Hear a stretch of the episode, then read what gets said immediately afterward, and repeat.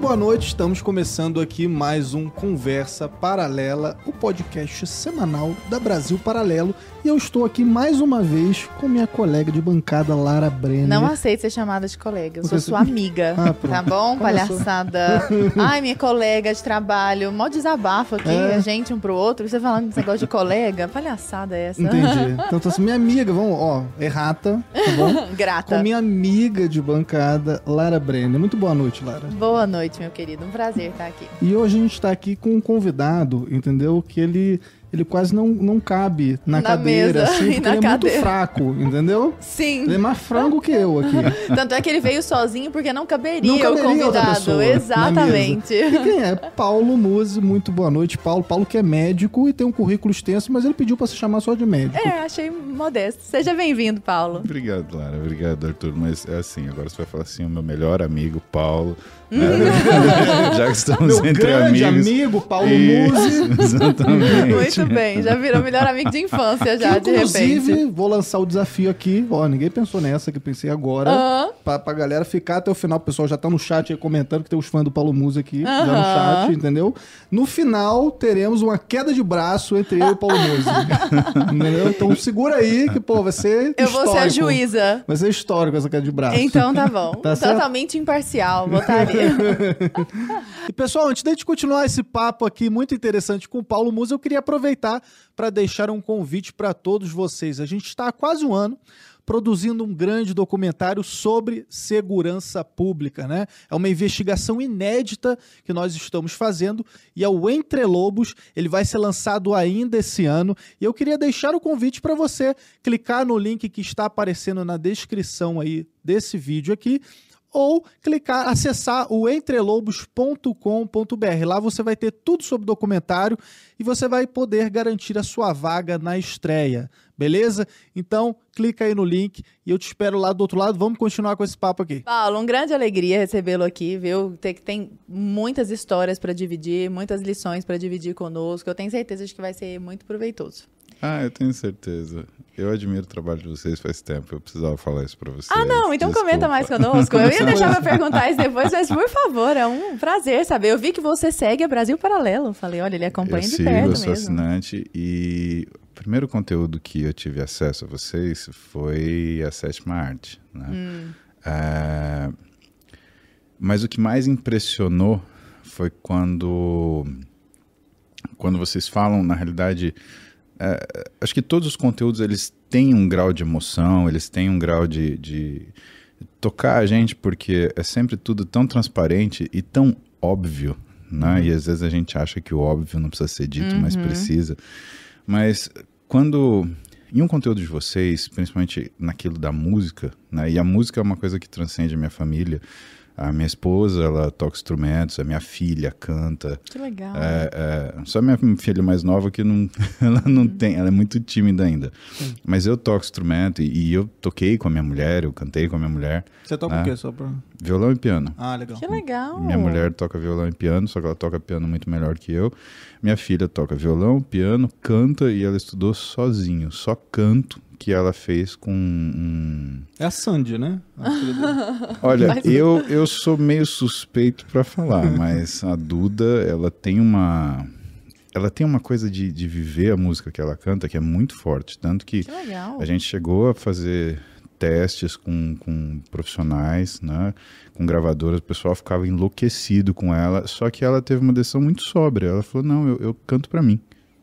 Eu não quero ganhar dinheiro com isso, eu não quero cantar pra ninguém, eu não quero sair de um lado para outro, ficar. Não é uma vida de artista que eu quero, eu quero fazer direito. Hoje ela tá no primeiro ano de direito, passou sem fazer cursinho na faculdade, Que é um bacana. baita orgulho pra gente. Lembrando que teve dois anos de aula online, né? E da criançada doente psicologicamente com o que foi a questão. E ela tirou de do letra. lockdown em casa. Teve suas dificuldades. O que eu acho importante, Lara, não é nem ter tirado de letra, ela ter tido dificuldade, reconhecido suas dificuldades, adaptado a elas e sobrepujado. É isso que eu tenho mais admiração. Então, não é uma pessoa que simplesmente passou por cima. Ela teve o, o, o choque dela e ela teve que crescer muito nesse período. Né? Mas estava contando para vocês, né? A, o conteúdo de música foi uma das coisas que a gente assistiu e a gente assistiu em família. E, meu, eh, durante a, a, a, a- o que eram as imagens e a, e, a, e, a, e a música, a gente se emocionava. E isso era muito legal, porque mexia com o coração da gente. Tem aquela É, cena da bailarina também. que é Nossa, a impossível. Não... cara, acho Sua que- pelos olhos. É, Acho que é- Paulo Musi não chora, ele sua pelos olhos. Sim. A bailarina com Alzheimer, né? Ela tinha É, Alzheimer, ela lembrou, ela porque ela ouviu a dança. música, como é E que era o Lago do dançar. Cisne. É, tá? Você vê, para você ver como é complexo nossa, nosso pensamento, né? Mas eu acho que tudo, a parte histórica, explicar por que, que determinado assunto veio de algum lugar, os compositores, né? O que, que é o empobrecimento musical, né? Por que, que aquilo está ligado à cultura? O que, que remete a isso, né? Eu acho que foi muito importante para a Duda ver isso, porque pega numa fase da adolescência onde existe essa coisa da transitoriedade, do modismo, né? E hoje se nós olharmos, né, o que que é o pulso do mundo é uma coisa comercial. Então as músicas elas têm três frases, né? Realmente alguma coisa Uma que nota, fica na Uma cabeça pasteurização da e ela é música. para durar três semanas, né? É, é uma é uma questão de troca, é uma questão de, né, de substituição e necessidade de substituição e consumo ad nauseum. Né? É diferente de mim, né? Vocês são bem mais novos que eu. Hum, Mas, por exemplo, há 10 anos faz diferença lá, faz diferença sim. Minha época de molecada, a gente decorava Faroeste Caboclo, né? Imagina, Pô, uma 12 música minutos de... de, do- de música, pô. Você vê? Isso que eu é- ia falar, haja eu, memória. Eu decorava também, eu decorei uma vez Faroeste Caboclo e, e a gente sentia, pô, incrível, porque, caraca, eu sei a letra do início ao fim daquela música, né? Não, aquilo era assunto. É. Eu Sentava, cantava junto. A gente ia. Pro, pô, eu fui escoteiro, né? E na época do escoteiro, a gente sentava em volta da, da- fazia uma fogueira, sentava em volta da fogueira e cantava Floresta do Caboclo. E, e, meu, tinha um amigo meu, Foca, Guilherme Brambila, e ele tocava violão. Porra, eu tenho essas imagens de, de, de uma infância e adolescência que era permeado por música, né? E a minha filha não teve isso, né? Ela é o funk, é o... o, o, o- eu não sei nem como é que chama. Então, o hip hop e o rap, ele ainda te conta uma história, né? Eu, eu falo porque eu, eu gosto de rap brasileiro, eu não gosto de rap americano. Aquilo para mim é um bando de ostentação que não tem nenhum significado, né? E eu faço um esforço tremendo para não traduzir a letra, né? Porque às vezes você gosta da música e aquilo, né, Você meio que te traduz, é, a hora que você taca, traduz, taca no... te dá nojo que você fala, não quero ouvir isso É. aqui, isso me atrapalha. Mas rap brasileiro, quando você pega ah, 1998, né, o ah, Mano Brown, ah, você pega todo esse movimento que veio né, dessa, dessa época do começo dos anos 2000, né, onde você tinha Racionais MC, você tinha as letras que contavam histórias, que traziam a realidade daquilo que era a vida dessas pessoas, sem eh, vitimização, né? Eh, qualquer uma das letras, elas contam histórias, né? E se você for ver, eu sei algumas decoro até hoje, né? Estamos falando de 20 anos atrás, né? Mas isso minha filha não viveu, né? É, é a coisa do, do, do, do muito simples, do muito descartável Hoje em hoje. dia tá tudo tão rápido, né, Paulo? Então, até as músicas tem que ser essa coisa rápida, os vídeos também, você tem os filmes, pô, por exemplo, você tava falando também da Sétima Arte, que é um nosso Sim. trilogia também sobre o cinema e Sim. tal. Eu me lembro assim, você pega o Rock, por exemplo, né? Você tem toda a série do Rock. O Rock 1, cara, leva, sei lá, meia hora pra alguma coisa substancial acontecer no filme. Tem uma Sim. cena que é cinco minutos dele andando, assim, pela rua escura, não sei o que e tal. Aí ele vê os caras comendo negócio na rua, aí É. E pá, que te remete uma sensação, entendeu? né? Hoje E é o hoje em dia seriado... já tem que, porra, nos cinco primeiros minutos tem que rolar uma porrada, porque senão não, não dá Não certo. Aí não prende. Ué, é a história, por exemplo, do. Eu acho que foi uma entrevista do Padilha falando sobre o Capitão Nascimento como personagem. Ele não era o personagem principal do filme, Uhum. né? E a Tropa de Elite era um filme que, quando. Isso ele falando na entrevista, eu lembro dessa entrevista, ele falando: olha, a primeira pessoa que assistiu, ela falou: olha, você tem um filme aqui que demora 40 minutos para acontecer alguma coisa. Uhum. Desculpa, isso não, não Vai pegar. Não vai. A pessoa vai com 20 minutos na televisão, ela vai mudar. Nem isso, 15 minutos. Né? Agora, o cara interessante não é o Matias, não é o, o- o outro menino. É o Capitão Nascimento. Sim. E aquilo que era a programação deles, que eu entendi que o Wagner Moura ele tentou criar um anti-herói, virou o herói. sim. E o pessoal falou, pô, mas é isso daí que faz sentido. Sim. É esse cara mal que vai atrás do cara mal, que eu acho que quebrou as pernas de todo mundo e eles O tiro tiveram que entender culatra, que né? exatamente que o brasileiro ele sentia falta dessa, dessa, desse senso de justiça, essa bússola moral. Peraí, você machucou? Vamos ver como é que é você então. Né? E essa condição né, quando a gente olha, aliás, todo o sétima arte, a gente começa a ver a questão da propaganda que é mostrado, a importância do cinema, e aí vem a história do domínio da narrativa. Né? O que, que a gente tem hoje? A gente tem coisas muito curtas, que normalmente são para criar essa, essa narrativa, só que, ah, veja, quem tem um mínimo de bússola moral, você bate o olho naquela coisa, você enjoa, você fala, "Hum, já sei o que, tá viés querendo me ali. vender. Ah. Não, obrigado. E aí você enxerga esses grandes streamers, né? Que estão começando a perder o que é a, a, a- Não pelo monopólio em si, mas eles estão perdendo audiência pela qualidade do que eles estão querendo vender. Eles estão querendo vender uma verdade fabricada que aquilo não faz sentido para ninguém, só para quem vive de Não, mentira. O próprio Elon Musk tweetou recentemente a respeito da Netflix que, tipo, É não dá pra assistir mais nada na Netflix porque tá cheio de Lacração. lacração, etc. É, eu não Porque- tenho, eu não tenho a menor paciência. É sempre um final duvidoso, onde o cara que teoricamente é o herói se dá mal porque ele tem princípios morais, o cara que é o vilão, ele não se dá mal, ele não se dá bem, mas assim, ele não se dá mal, então é aquele final dúbio que ele mostra pra você que muitas vezes o crime, ele não que compense, mas ele tá dentro de uma esfera de inatingibilidade que você fala assim, a impunidade compensa. Sim. Cara, o que, que você quer mostrar com isso? Isso não é a realidade. As pessoas, elas, mais cedo ou mais tarde, né, se a pessoa não é um psicopata, ou seja, se ela tem alguma empatia, ela vai lembrar daquilo, ela vai se culpar pelo que ela fez. Exato. Ou então os desfechos mais trágicos, né? As pessoas que são consumidas pela violência, elas terminam de forma violenta. Não, não tem. Você sabe que eu trabalhei durante 12 anos no SUS. Trabalhei num hospital que era um hospital que ficava à beira da marginal Tietê e que era colado na periferia, era periferia. E a gente via chegar bandido e polícia, gente que era consumido pela violência. Claro, o policial numa situação de eh, guerra civil, onde ele sofre o que é essa, essa, essa falta de, de, de compreensão da sociedade da função dele, né? Porque é só no Brasil que o policial é vilão. Você vai nos Estados Unidos, o policial é é mocinho. né? É tudo alguma coisa relacionada a herói. Pô, ah, 11 de setembro, quando teve né, os bombeiros entrando lá, bombeiro nos Estados Unidos é thank you for your service. Eu que fui militar um ano e meio, né? Quando eu chego nos Estados Unidos, eu tenho uma carteira militar. O americano olha para mim e fala thank you for your service. Quer dizer, eu sou brasileiro, não tenho nenhuma conexão com o trabalho dele. O cara sabe respeitar isso, mas enfim, né, voltando ao que a gente está falando, né, essa estrutura viciada, ela começa a ficar tão evidente que Sabe, enjoa, gente. Você olha e fala, o que, que eu vou assistir? Né? E não é à toa que você vai no Netflix hoje, tem um, bata- um botãozinho, surpreenda-me. É. Né? Mal, né?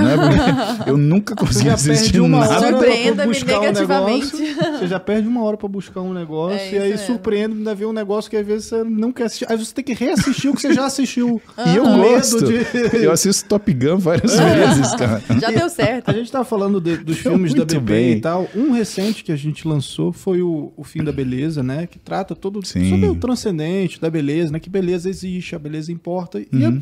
você é um cara que fala sobre a vida saudável, né? Sobre Uhum. alimentação saudável, sobre fitness, sobre tudo isso. Eu queria aproveitar já para entrar num assunto, né? Que já é a tua praia aí. Cara, vale tudo pela beleza, pela busca da beleza, essas dietas malucas, anabolizantes, essas coisas. Como é que você enxerga isso, assim? Então eu vou abrir essa resposta com uma frase que é do documentário, que é a beleza é pedagógica. Ó, Boa. A beleza é a pedagogia da bondade. E na forma física, o que, que você precisa entender? Que as pessoas elas são diferentes. E quando você compara pessoas e você cria um modelo de beleza, você tem que saber que o modelo de beleza é seu, não da, da- do mundo. Né? Eu tenho aquilo que eu acho belo, você tem aquilo, você tem, cada um de nós tem. né? E dependendo dos padrões, né? achamos diferentes belos ao longo da nossa vida. Ah, a questão é que a grande dificuldade na minha profissão, quando eu entro dentro da minha especialidade, que é desempenho esportivo, é que as pessoas elas desejam um belo que não existe. E por que não? Porque elas não são capazes de reconhecer o belo em si. Aliás, Arthur, elas não são capazes de reconhecer-se. Então, a primeira coisa que a gente faz, por exemplo, na consulta, é colocar a pessoa na frente de um espelho gigante e eu peço para ela: me apresente você. O que você gosta e o que você não gosta. Ah, porque o meu braço. Não, não, não. Eu não estou pedindo para você se segmentar. Estou pedindo para você me apresentar você. Né? O que você vê?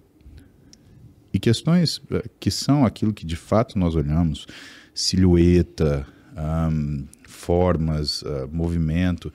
Isso as pessoas não sabem ver. Elas se tratam como se elas fossem fotos de outras pessoas querendo uhum. recortar e pegar pedaços aleatórios uhum. e criar um monstro que é um Frankenstein. A boca de fulana com a bunda de cicrana. Uhum, na, nariz. Arrasou no cicrana. Obrigado. Muito bem. Ah, eu que sou, são... sou aluno de Lara Brenner, do núcleo de formação 40 horas de curso, né? De língua portuguesa. Então, pô, pelo amor de Deus, né? Ah. Muito bom. E essa falta de reconhecer-se, ela gera determinadas uh, distorções que não são necessariamente uma expressão de beleza, e são uma expressão do desafeto consigo mesmo. Não gosto de alguma coisa e eu vou criar um objeto. Então, é a mulher que acha o braço dela é muito grosso, o homem que acha que o braço dele é muito fino, a uhum. mulher que acha que a barriga dela é grande, o homem que acha que ele tinha que ter um tronco maior. E na verdade é a falta de percepção do todo que faz com que as pessoas elas se fragmentem e, e, e façam coisas que vão, na realidade, até trabalhar contra aquilo que elas buscam. A beleza ou a, a harmonia física, ela é uma construção. Uhum. Né? A gente está sentado, você brincou, falou, ah, o tamanho. Então, são 33 anos uhum. que eu treino, Arthur. Eu treino desde os 11 anos de idade, uhum. sabe? É, entre erros e acertos. É né? um hábito Porque, que você criou também, né? né? Eu brinco, eu falo que eu consegui 40 de braço antes do Google, né? Porque, e antes do YouTube. Não, não é. tinha YouTube, não tinha Google, não tinha nada. Aliás, não tinha e-mail na minha época de moleque, né? De adolescentão. Né? É. E, e aquilo que as pessoas têm hoje, que é essa quantidade de informação, isso era impensável na minha época.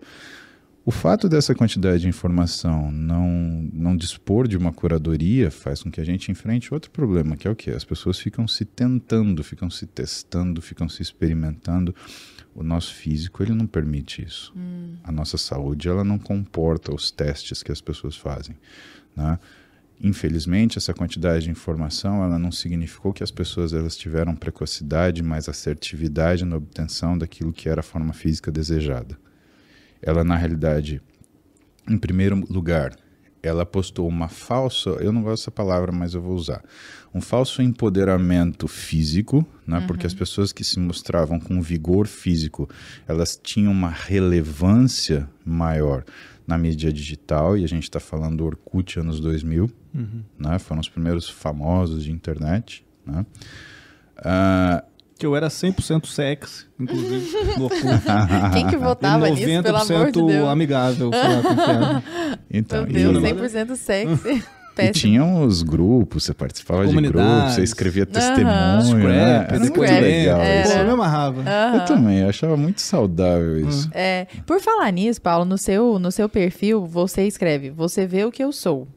O que eu sou é resultado daquilo que faço repetidamente, que tem tudo a ver com o que você está falando, né? Hum. Excelência não é um ato, é um hábito. Hum. E isso tem muito a ver com essa aceitação do caminho possível dentro das suas próprias limitações ali, né? Só que das próprias limitações do seu próprio corpo físico. Então, por exemplo, uma pessoa que é baixinha, pô, ela não vai crescer e pronto, ela precisa aceitar qual é o, melhor que ela pode obter dentro daquilo que ela naturalmente tem, talvez com uma ajuda ou outra dentro do possível, mas para que ela não se frustre tanto, ela precisa aceitar isso. E você, eu já eu assisti a, a outros, outras entrevistas suas e tudo mais. A sua, você nem sempre foi o Paulo Musi, né? Com 3 milhões e meio de seguidores, tá, tá, tá, o, o cara tal. Você teve que forjar o Paulo Musi, né? Então ele foi em grande parte trabalhado dentro da matéria-prima que você tinha. E a minha pergunta é: de onde saiu? Porque esse é o seu mote, esse é o seu lema toda essa força de vontade de fazer um dia, outro dia, outro dia, outro dia e ter toda essa constância, todo esse hábito. Você acha que isso é uma coisa desenvolvível assim? Na verdade, Lara, o que eu acredito é que eu sempre fui a mesma pessoa, só não sabia o que valeria, valeria a pena mostrar. Uhum, uhum. A rede digital, ela trouxe um amadurecimento. Nós lidamos com situações que nunca lidamos antes. Veja, uh, os nossos avós, eles não conheceram tecnologia. Os nossos pais conheceram tecnologia. Nós nos acostumamos à tecnologia, mas os nossos filhos que vão dominá-la. Uhum. Então, nós estamos amadurecendo nisso. Quando começou, por exemplo, Vamos fazer uma história rápida, né? O Orkut, ele tinha uma capacidade que você tinha de fazer textos, tinham comunidades, o Facebook ele entrou nessa mesma onda. Nessa época eu já escrevia, eu já me comunicava com as pessoas e tudo que eu escrevia, nossa, muita coisa para ler. É, tinha seu blog, né? E o pessoal saía correndo que era grande demais, né? Pois é, e, e hoje às vezes você tem Twitter, que não dá para você escrever mais de 140 palavras e você quando escreve, nossa, que Twitter comprido. Uhum. Quer dizer, ninguém olha mais. As pessoas elas preferem olhar uma foto e, e elas preferem o quê? O que é o conforto de ter a liberdade de entender o que elas quiserem da foto. Uhum. Tanto que é clássico aquele meme, né? O cara ele faz uma propaganda lá, ele posta e coloca, olha, bolo de cenoura à venda por 10 reais a boa. partir de quinta-feira. Aí Sim. qual é a primeira pergunta? Bolo do quê? Uhum. Segundo, quando Quanto que vai vender? Quanto custa? Né? É isso que é o que a gente enfrenta. Sim. É um mundo que é essencialmente dopaminérgico. Né? Ele só vive naquilo que é a promessa da recompensa. É o TikTok, por exemplo, que você roda, né, que você nem está entendendo o que está acontecendo. Ali rodando vídeo, perdendo horas ali da tua, Porque... tua energia ali, vendo um vídeo atrás do outro de 15 segundos. Exatamente. E de repente nada mais traz satisfação. Né? O que acontece com o amadurecimento, Lara, é que eu não sabia o que ia mostrar. Então, quando a gente começou, quando eu comecei no Instagram, acho que a gente está falando de 2012, 2013 mais ou menos, né? Nem as pessoas sabiam o que, que era o Instagram. Não existiam uhum. regras de engajamento, não existia uma Uh, e não é uma questão de política de, de, de, aplicativo, né? é uma questão de código de comportamento. E uhum. se você for ver, até hoje não existe. Né? A gente está se adaptando enquanto isso surge. E eu entendi, eu não entendia direito para que, que serve isso daqui. Eu vou postar uma foto do quê? Então eu postava uma foto daquilo que era o meu dia a dia, tentando compartilhar, por exemplo, com meus pacientes, né? Ah, olha só, eu mandei você fazer isso, e eu né? faço. mas eu te falei porque eu faço, né? Uhum. Coisa que o Cortella chama de coerência ética, que eu acho que é o melhor na definição para isso. Porque eu não falo para ninguém fazer algo que eu não seja capaz, né? E, e, e, que é uma coisa que quando a gente vai ver atributos da área afetiva, é o líder, não é o chefe. Uhum. Né? Eu, eu, não quero mandar alguém fazer alguma coisa porque eu não faço. Eu quero poder puxar a pessoa porque eu estou fazendo e isso está me fazendo bem. Uhum. Arrastar uhum. pelo exemplo. Né? Que é, eu acho que é o que funciona. Uhum. Né? É o que funciona com nossos filhos, por exemplo. Né? Eles não fazem nada do que nós falamos, mas fazem absolutamente tudo do que nós fazemos. Uhum. Né? O que traz uma responsabilidade gigante porque você fala, cara, não posso errar. Né? Não tem escola maior do que ter filho, porque a partir do momento que você reconheceu isso, falou, opa, uhum. agora eu tenho que ser 120%, porque 100 não funciona. Uhum. Né? Uhum. E o que eu percebo é que o que funciona na rede social, olhando do ponto de vista de, de comportamento, é você ser transparente. É você mostrar a sua vulnerabilidade não a sua fraqueza, uhum. a sua vulnerabilidade. Até porque a sua maior força também é a sua maior fraqueza. A luz e a sombra. É sempre assim. E hoje, o que, que eu entendo? As pessoas elas estão cansadas né, de ver gente extremamente produzida para fazer uma fotinho. Uhum. E ninguém se pegou a isso. As pessoas elas fazem redes sociais para elas mesmas. Então, quem eu sou mesmo ela não olha no espelho, ela olha na rede social, uhum. Lara. E aí o que, que ela olha? Ela olha aquela melhor versão de si mesma, uhum. que não existe. É uma versão maquiada, é uma versão produzida, é uma versão fake. É aquilo que foi feito no final de semana numa praia que ela nem estava hospedada, porque ela entrou por uma beirada e pediu para alguém tirar uma foto uhum. com um telefone que não era dela. É aquela foto ali com o marido que eles estão felizes, mas no, no, no, final das contas estão brigados é, e tiraram aquela foto e postou ali. E porque... que é nítido, Arthur. Você percebe isso, né?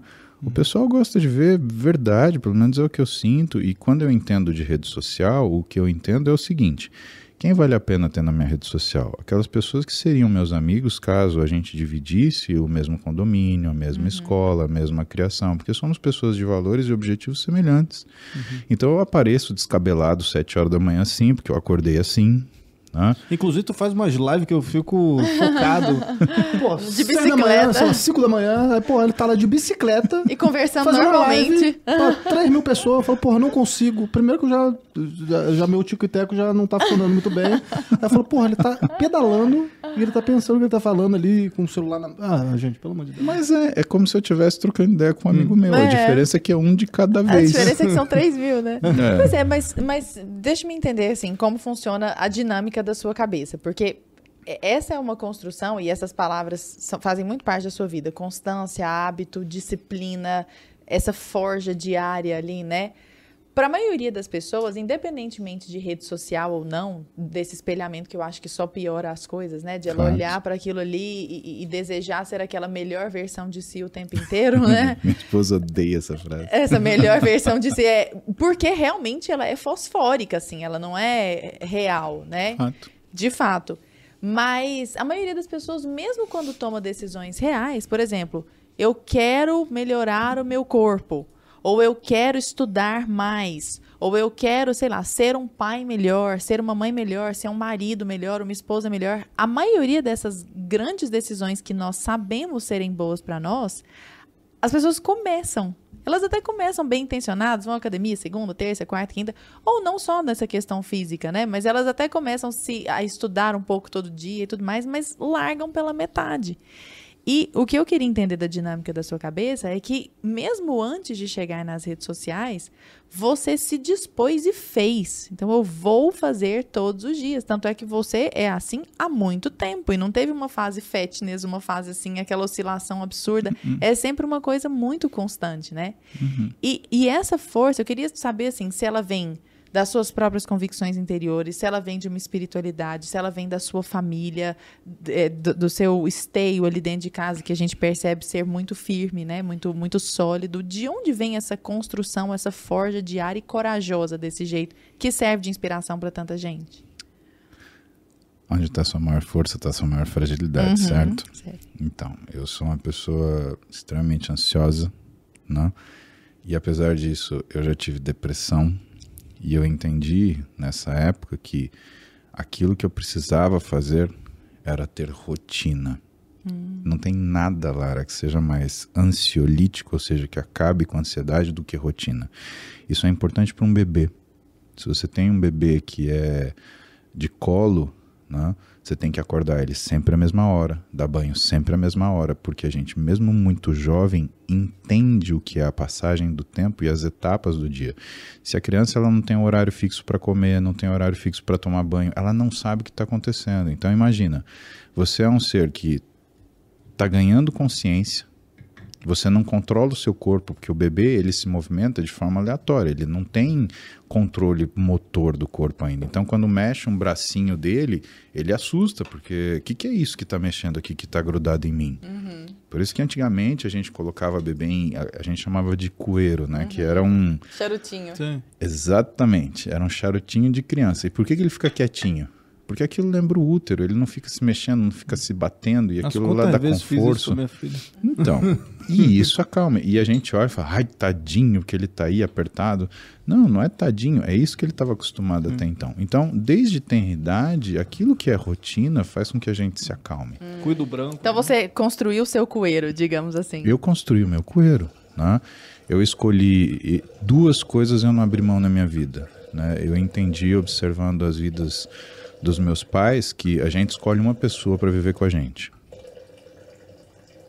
E eu casei com a mulher que eu quis. Uhum. Eu vi a vida dos meus pais, a profissão deles, e eu descobri que você tem que falar, fazer aquilo que te fala no coração. E eu fui fazer aquilo que me fala no coração, independente de todo o resto. E eu percebi que na época que eu adoeci foi porque eu estava tentando uh, fazer mais do que aquilo que o meu corpo e a minha mente tolerava. Isso faz quanto tempo? Só para situar aqui no tempo. Ah, estamos falando de 2004 eu me formei, 2005 eu, eu tava No exército, estamos falando de 2006, 2007. Hum. 2008 eu estava terminando a residência de ortopedia. Então, não tinha nem 30 anos, então. Não. Eu me formei com 24, uhum. servi o exército com 25, entrei na residência de ortopedia, eu tinha 25 para 26. Terminei a residência de ortopedia com 28 para 29, né?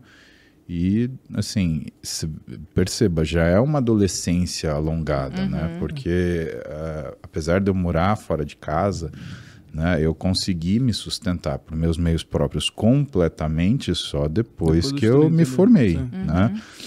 Não, quando eu me formei, meu pai olhou para mim, você precisa de mim? Eu falei, não, pai, daqui eu dou conta. Porque até então, o que eu tinha? Meu pai me dava uma mesada, né? Ele cuidava daquilo que era o meu aluguel, eu morava do lado da faculdade. E o restante eu tinha bolsa de pesquisa, né? Eu sempre fui, entre aspas, eu estava envolvido em, em, processo de pesquisa. Né? Eu fui pesquisador de dois, do ano de, de 99 até 2004, quando eu me formei, né? Trabalho publicado. Eu, eu só não me encantei pela área e fui seguir mestrado, doutorado, porque para mim eu queria fazer. Eu sou um uhum. sujeito de executor, é, eu eu sou praxis, né? E eu tinha que entender isso dentro de mim e saber que eu nunca ia ser chamado de doutor e que isso não faria diferença nenhuma para mim porque o que eu gostava mesmo é a hora que o circo pegar fogo, quem entra e apaga sou eu. Uhum. Sabe? Aquela coisa de bater no peito e calma que o pai tá aqui. Uhum, ah, pai tá um. é, é, é, isso daí que eu, que eu acho legal. E a medicina é muito assim, uhum. né? Porque você lida com situações de, de, que você tem que se responsabilizar. Você tem que colocar o seu na reta e falar, não, vou fazer. É o skin in the game. E você deve ter visto isso é. muito no SUS ali durante aqueles 12 anos que você falou? Que ah, você era. Isso daí no SUS é rotina, né? Porque, na verdade, era SUS a la MacGyver, né? Que é uma coisa uhum. que também o pessoal nem lembra mais, né? Uhum. Então eles te davam um cotonete, um uhum. pedaço de arame e uma uhum. faca cega e faz, se uhum. vira. E, e, assim, a gente trabalhava muito bem, né? O, o, o SUS, pelo menos aonde eu trabalhava, né? É, a gente tinha uma, uma liberdade de fazer as coisas, né? Então, era para internar o paciente, a gente vai internar o paciente. Precisa de uma cirurgia tal, precisa de material tal. Ah, então vai achar esse material. A gente dava um jeito para fazer as coisas. Né? Coisa que, por exemplo, com determinadas operadoras de plano de saúde, você não consegue fazer. Eles simplesmente deixam o paciente e abandonam o paciente, ponto final. Né? Eu te falo, por exemplo, o exemplo da, da minha mãe. A gente, eu pago o convênio dela há 15 anos. Ela teve um diagnóstico de câncer no meio da pandemia, uhum. né? E a gente cuidou do tratamento inteiro. O convênio simplesmente não vou pagar. A gente entrou na justiça, Caraca, perdeu, né? Ela estava no interior e primeiro que, bom, ela começou a sangrar em março. Ela foi me contar em outubro. Né? E eu, em que circunstância? Né? Deu sempre falar com ela e ela falar para mim o seguinte: eu, eu perguntava, mãe, tá tudo bem? Ai, filho, eu, eu tô sangrando e não tá legal. Aí, na hora, eu assustei. Uma mulher de 64 anos sangrando é câncer até que se prove o contrário, né? Sangrando por baixo, né? E aí, na hora, eu liguei para a médica dela, Carla Delácio. Falei, Carlinha, minha mãe tá sangrando. A Carla falou, traz ela para São Paulo agora. Né? E ela primeiro tentou marcar consulta. Ah, os médicos não estão atendendo por causa do Covid, tudo é Covid. Aí depois, ah, muito obrigado. Aí depois, quando os médicos estavam atendendo, ah, os médicos eles não vão atender porque não tem como fazer exame diagnóstico, então não adianta te atender. Gente. Aí a gente trouxe para São Paulo. No dia seguinte, a Carla marcou com a médica que mais espetacular para fazer a parte de, de, diagnóstico por imagem. Já fez a colposcopia, tive o diagnóstico no dia seguinte. Uma semana depois, o João Manzano, marido da Carlinha, estava operando ela com um robô aqui em São Paulo. Minha mulher olhou para mim e falou assim: a gente vende a casa que a gente mora, uhum. mas sua mãe vive. Graças a Deus não precisou, né?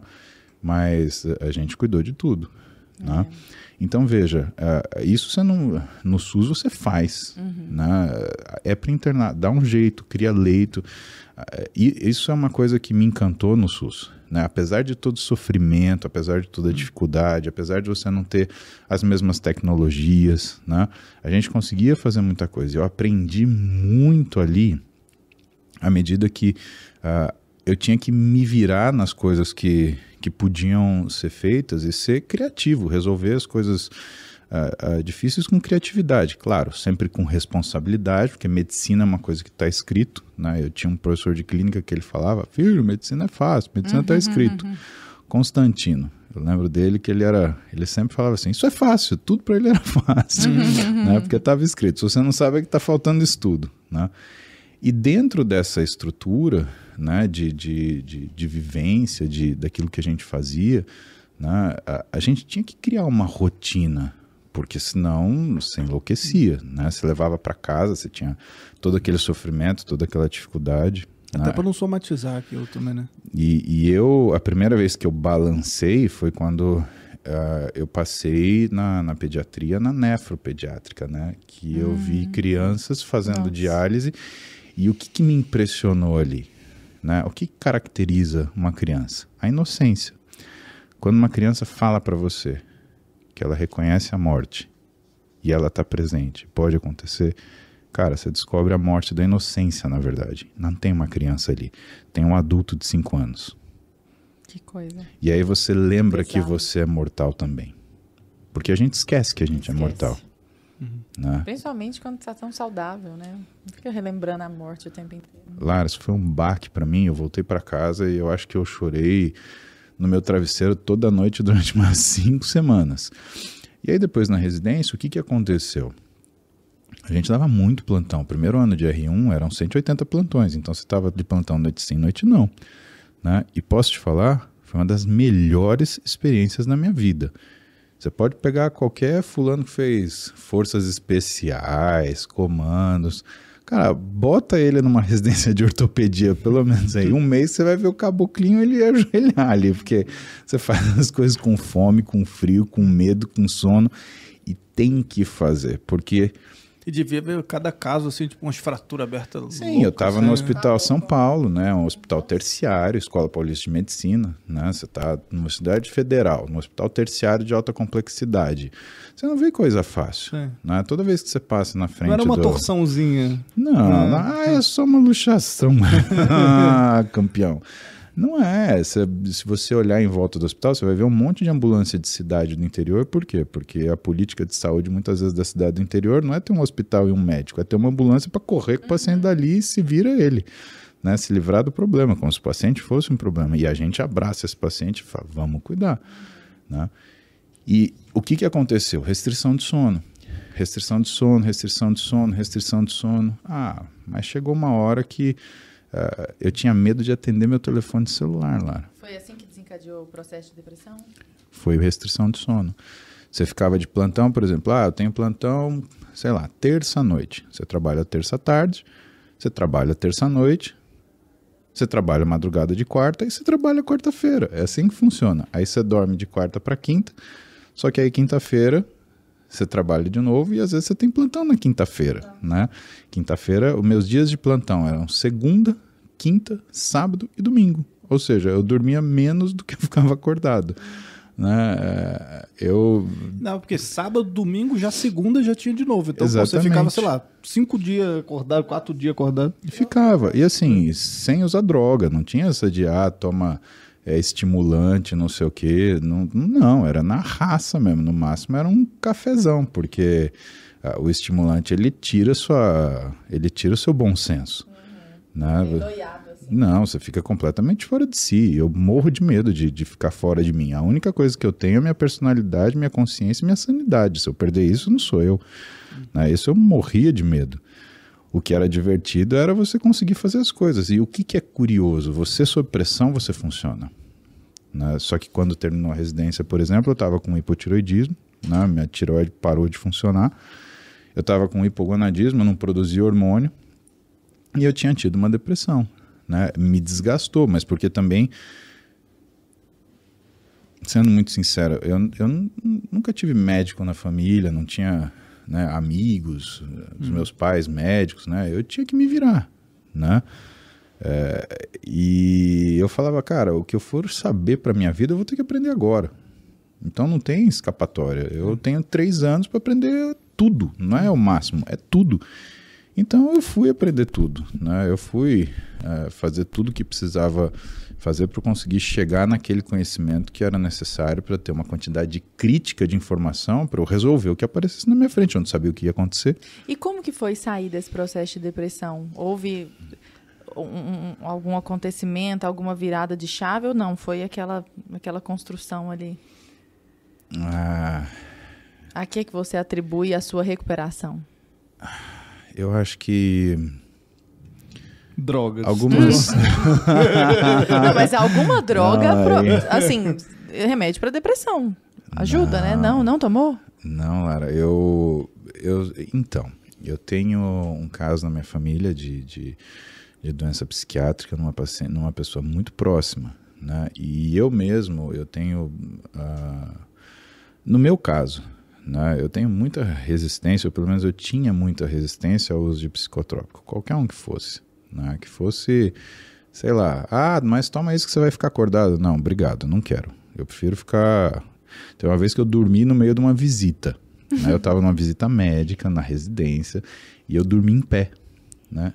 E de repente, assim, sabe quando você cochila, que você tá no meio de um monte de gente aquela- e aí você susto. acorda e você não abre o olho, só que você fica vermelho porque você dá uma vergonha interminável que você fala, cara, dormi, né? Aí eu senti que tava silêncio em volta, eu dormi, eu tinha acordando de pé. Aí eu abri o olho devagar, o professor olhou para mim e falou assim: "Olha, eu te expulsaria da residência por ter dormido, mas como eu, eu nunca vi nenhum homem dormir de pé, eu acho que você é um animal. Meu Deus. E eu não posso expulsar animal na residência porque animal não faz residência, né? Vamos, cavalo. E aí e vamos seguir uma visita. Que, que método. Sabe? Eu passei com vergonha. Eu não sabia se eu ria, se eu chorava, mas o fato é que assim, eu ufa, é. foi só uma cochilada. Ué, isso acontecia e assim, era era era era muito engraçado, porque às vezes desligava, você plimba, sumia. Mas enfim, eu não eu preferia não usar medicação. Agora, o, que que o que que aconteceu?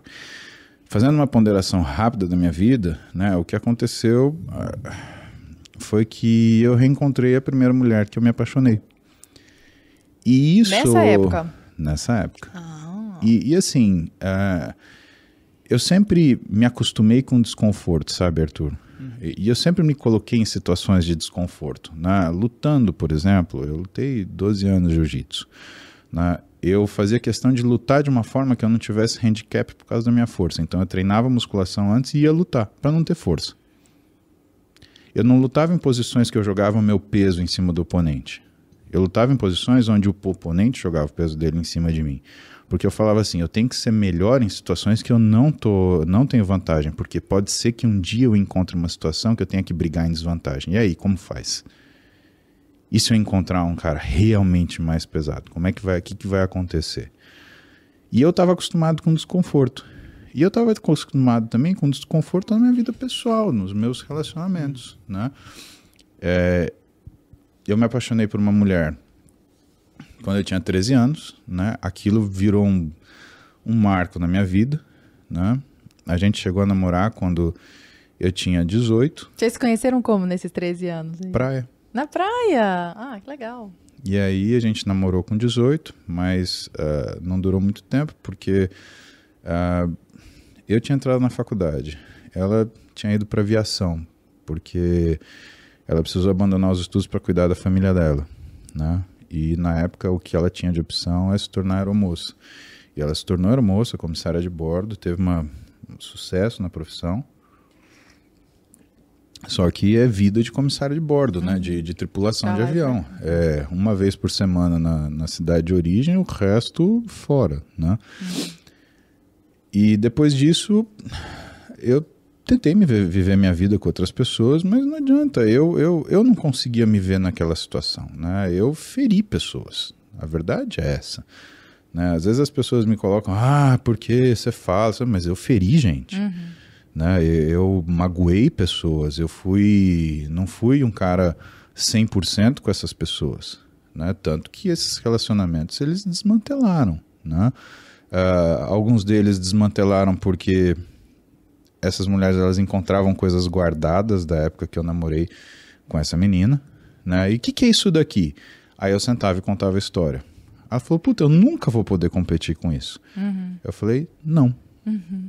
Aí acabou, né? Aí virava uma sucessão de, de, de problemas que, enfim, eu, eu entendo essas pessoas. Eu até gostaria de me desculpar com elas, Uhum. porque eu fui muito menos do que eu poderia ser. Mas a verdade é que eu tinha o que eu queria, Lara. Eu, eu sabia o que eu queria. Eu estava tentando me contentar com alguma coisa diferente. Quem sabe eu pudesse viver intimamente com o mesmo desconforto que eu estava disposto a assumir né, na minha vida. Qual era a diferença? A diferença é que eu me colocava numa situação de desconforto para atingir sucesso profissional. Isso quer dizer, um dia eu vou deitar no meu travesseiro sabendo que eu sou capaz de fazer tudo o que eu precise fazer para um paciente. Agora, isso na vida pessoal é diferente. Quando você se coloca num desconforto afetivo, isso não leva a lugar nenhum.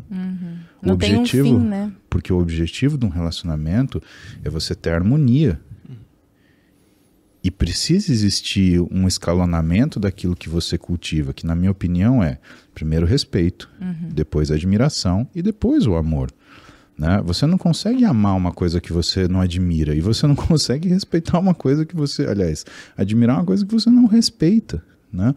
E o fato é que esses relacionamentos eu tratei com desrespeito, porque, sabe, eu, eu me via do lado de pessoas que eu não estava me importando com, com, com o que essas pessoas elas sentiam, pensavam, achavam, acreditavam. Era, era uma tentando... cena de desconforto interno e externo, né? Que acabou culminando nesse piripaque aí, né? Sim, e, e tudo bagunçado, minha vida pessoal, uma, uma, uma confusão, né? Uma confusão no sentido de que uh, eu não estava disposto a me envolver com ninguém, ou pelo menos eu não estava disposto a ter uma doação daquilo que era meu, minha, minha, minha, meu íntimo para outra pessoa. Eu não conseguia cuidar disso, né? Porque eu estava sempre correndo para lá e para cá, né? É como se você tivesse virado um robô. Então eu não sentia o dia passar, não sentia a noite passar. Uhum. Eu praticamente eu fui abrindo mão daquilo que era a minha essência, uhum. né? E eu comecei a simplesmente viver de pequenas satisfações que eu tinha no dia As em esmolas, sucessos, né? é, umas esmolas afetivas, porque aquilo funcionava. Tá, né? mas aí a, a, moça que você conheceu lá quando você tinha 13 anos, aí namorou com 18, ela voltou na tua vida nesse momento. A gente se reencontrou, né? E quando a gente se reencontrou, cara, o que, que eu posso te falar? Eu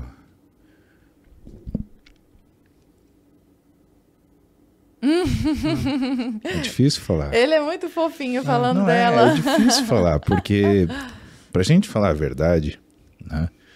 Aí a gente transborda, né? Uhum. E, e, na verdade, eu reencontrei com ela e reencontrei comigo.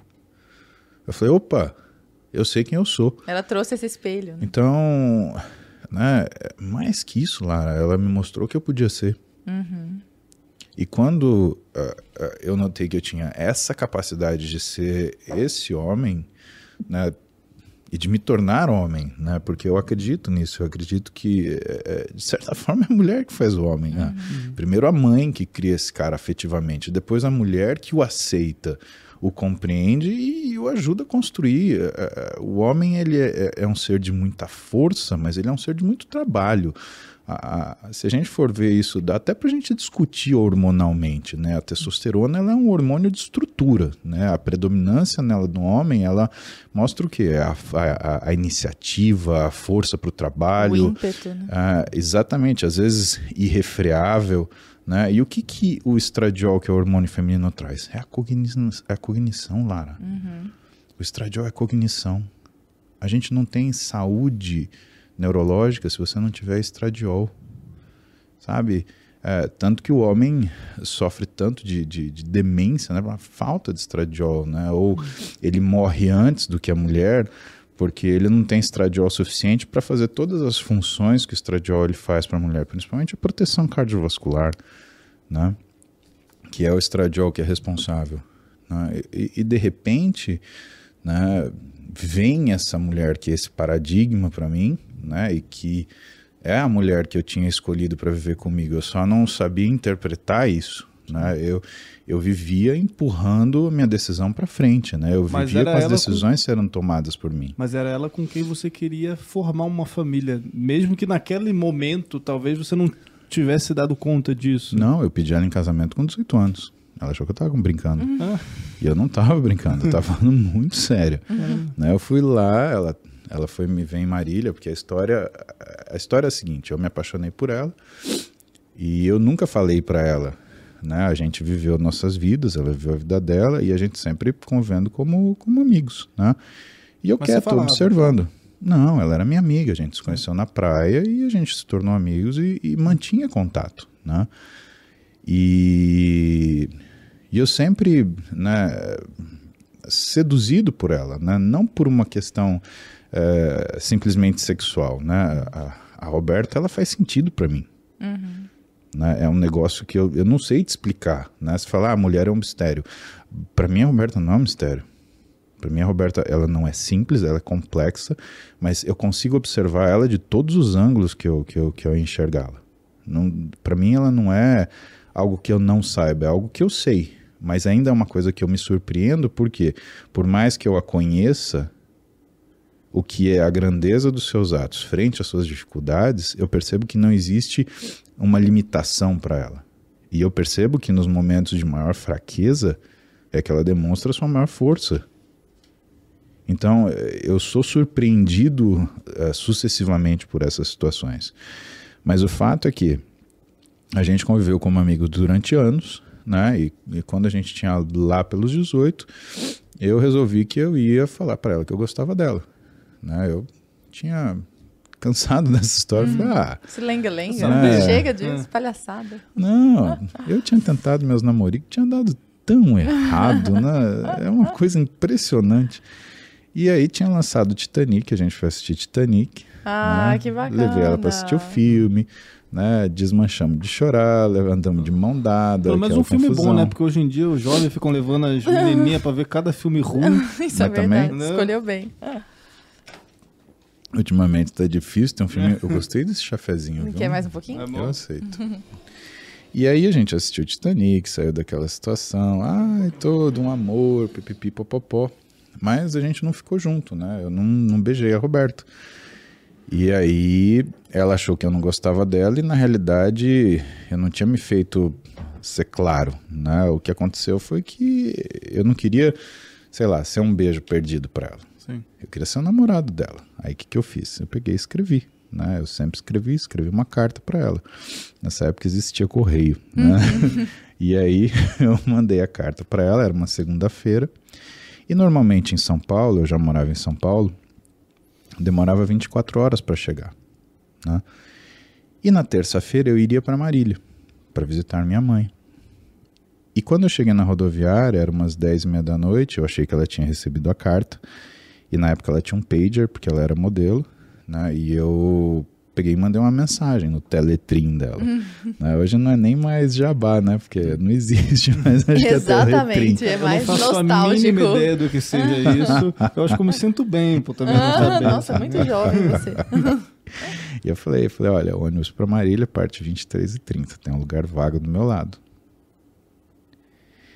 E ela deve ter recebido essa mensagem, falou, meu, do que, que esse cara tá falando? Porque a minha carta não tinha chegado. Hum, nossa, dá um filme isso, né? Todo Não. um drama da coisa. Sim, porque Tá eu vendo fiquei... mais uma vez os Correios não entregaram A carta. culpa é. é do Estado. Mas, mas, Pô, tudo tem seu lado brilhante. A carta chegou na quarta-feira.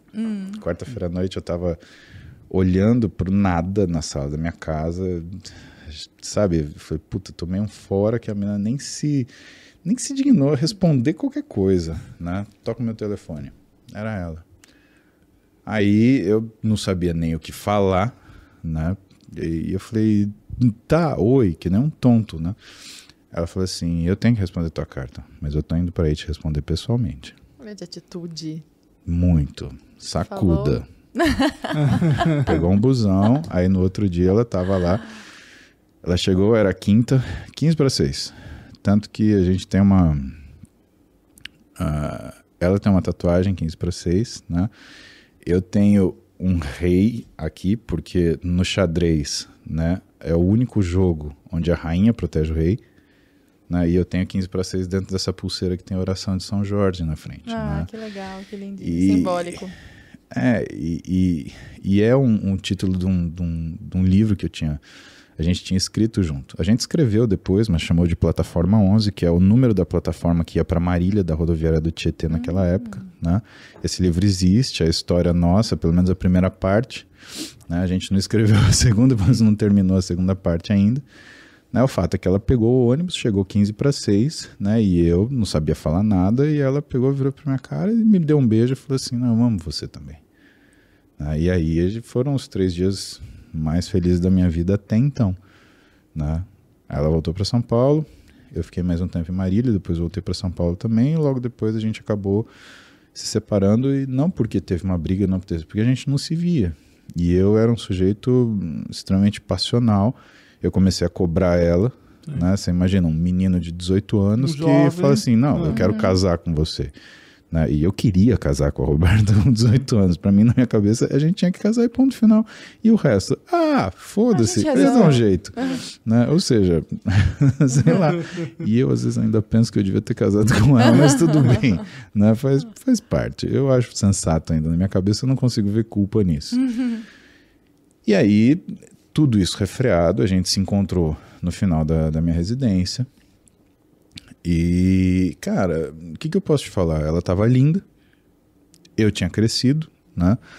Também, Em todos os sentidos, inclusive. em todos os Já sentidos. tava maromba Tava já época? Passei o pão que o diabo amassou com o rabo, né? Pra te falar o português claro né, e límpido, né? E a gente resolveu almoçar. A gente foi almoçar no, no Shopping Morumbi, no América. Isso, sei lá, 15 anos atrás, acho, mais. E sabe quando o almoço não passa? Uhum. Né? E aquela coisa de dar sua mão aqui, pega sua mão Uhum, é. aqui, vai pra lá, vai de volta. Tensão. E aí, a gente precisa ir, eu preciso ir embora, ela, eu também preciso ir embora. E aí a gente tava saindo, ela falou, não, então eh, eu te acompanho no, no estacionamento. Aí eu falei, não, mas eu vim de moto. Ela, ah, então eu te levo até sua moto. E na época a gente tinha aquele celular. Você lembra a época que o celular funcionava para ligação? Né? Porque hoje o celular ele funciona para tudo, menos para Menos ligação. pra ligação. Né? E Priscas eras. não, exatamente. Aí eu peguei e mandei para ela um SMS e ela tava me levando no carro dela até o estacionamento de motocicletas do Shopping Morumbi e eu mandei para ela, falei assim: "Amor, é uma coisa que a gente devia falar depois que o tempo passou". Você falou, mandou uma mensagem escrito isso? Nossa, mas foi uma sacada muito boa. De, de repente, assim, né? Pô, uma é veia repente. super poética. Lara, é minha vida, não é de É, repente. mas não, mas eu digo, essa frase, né? Você formulou essa frase na hora ou ela já tava ali em... Eu vivi essa frase anos, como é que eu não ia Ai, foi formular? lindo ela isso. Pode ser o quê? subtítulo do livro? Do segundo, pode ser. Né? Né? A gente tá devendo, o pessoal tem cobrado ultimamente. E a verdade é que eu mandei para ela essa, essa frase, né? Amor é uma coisa que a gente devia falar depois que o tempo passou. Por quê? O amor nunca morre. Ela saiu com o carrinho dela assim, e aí eu notei que ela tinha lido. Por quê? Porque eu só vi o carrinho dela assim. Faz aquele barulho de, de ré. Ela abriu a porta e entra. Ah, do jeito que eu entrei daquele eu nunca mais saí da vida dessa mulher. Azar dela. A Enfim. Sara dela. Pois é, deixa eu me perguntar uma coisa. Vocês é, estão juntos há muitos anos. Se nós contarmos essa, essa toda essa verve e essa tensão sexual anos, de né? adolescentes é muito tempo ali, né? Então, 30 anos, eu tinha e 13. você, Paulo, acho que é uma das pessoas que fala com mais verdade sobre o amor da sua vida. É, amor dá muito trabalho, assim, a- a- a- trabalho no sentido de exige muita energia ali no Sacrifício, cotidiano, sacrifício diário, de cuidar, de olhar, de observar, de dar atenção, de de o tempo inteiro estar com os olhos voltados àquela pessoa. Eu vi vários podcasts seus, achei maravilhoso, porque você conta histórias de, tipo assim, desde make-up sex, tipo assim, estavam brigados ali, aí já se resolveram daquilo, só que isso depois de juntos muito tempo. Então não é pra falar que era aquele fogo inicial da paixão ali. Eu tenho certeza, mas eu não tenho a mínima dúvida, de que esse talvez seja um dos motivos que mais fazem as pessoas que são suas fãs e serem encantados pela, pela sua vida, que é o relacionamento de vocês. A respeito de relacionamento, porque você sempre dá dicas tão. Dicas e ensinamentos, muito mais que dicas, né? Ensinamentos e lições tão valiosas a respeito de corpo, de comportamento, de vida fitness, de disciplina, mas a respeito de vida amorosa. E não é para falar que vocês, vocês já têm filhos, então assim, já passou pela fase difícil, ou pelo menos que é tida como difícil, da gravidez, do puerpério, etc e tal. O que, que você diria para as pessoas que estão num relacionamento de alguma forma conturbado, ou de alguma forma um pouco mais esfriado, para que essa, essa, essa paixão exista e perdure durante tanto tempo? Que o amor só dá trabalho se você tentar escondê-lo. Hum. Lara, você fica brava com seu marido, Arthur, você fica brava com sua mulher. Você ama seu marido, você ama sua mulher. E algo acontece que te traz uma frustração. Se você tentar esconder essa frustração, o que, que vai acontecer? Você vai perder a admiração por essa pessoa. E ela nem vai saber. Né? Se você perder a admiração por essa pessoa, em algum momento você vai perder o respeito. E a culpa é sua, porque era você que tinha que ter chegado lá e falado o que está acontecendo. Eu perdi a Roberta pela primeira vez por causa disso. Só que eu aprendi a lição. E doeu. Eu fiquei quase 10 anos separado da mulher que eu amo. Tudo bem, tive outros relacionamentos. Doeu mais ainda, uhum. porque eu fiquei procurando outras pessoas e eu magoei outras pessoas. Né? Que Aquilo você... que eu queria que fosse. Então, sabe, isso foi ruim para mim, foi ruim para essas pessoas. Eu não amadureci emocionalmente, eu piorei. Né? E machuquei gente no processo. Isso é horrível, eu carrego essa. Sabe, eu entendo a minha responsabilidade hoje. Né? Eu, eu, eu tenho filhas mulheres, eu jamais gostaria que um homem tivesse esse tipo de relacionamento com as minhas filhas. Sabe? É, é uma coisa de se envergonhar. Né? Eu, se eu pudesse ter tido só a Roberta como mulher na minha vida, tranquilamente. Isso para mim seria uh, um, um, orgulho, não seria um, um demérito. Né? Eu achei a maior qualidade. Mas Pô, não, mas, mas rapidinho, só para. Uhum, claro, ele falou claro. do. Claro, do, por favor. Eu quero saber um pouco só, só sobre o Paulo Musi pai, entendeu? Uhum.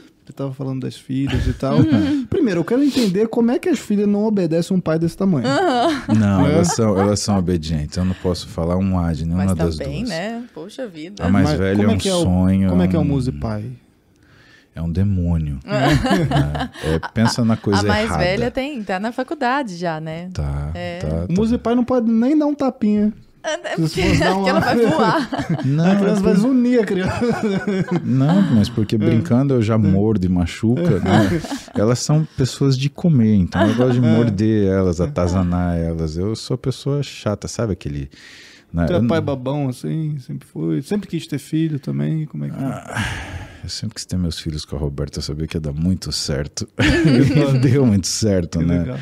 É, eu acho minhas filhas perfeitas e, como diz meu pai, né, a gente tem filho para ser melhor do que a gente. Né? E meu pai falou isso sentado no sofá do meu primeiro consultório. Né? Porque meu pai sempre foi muito crítico comigo. Então, sempre que eu atingia alguma coisa, ele tinha uma crítica, hum. nunca um elogio.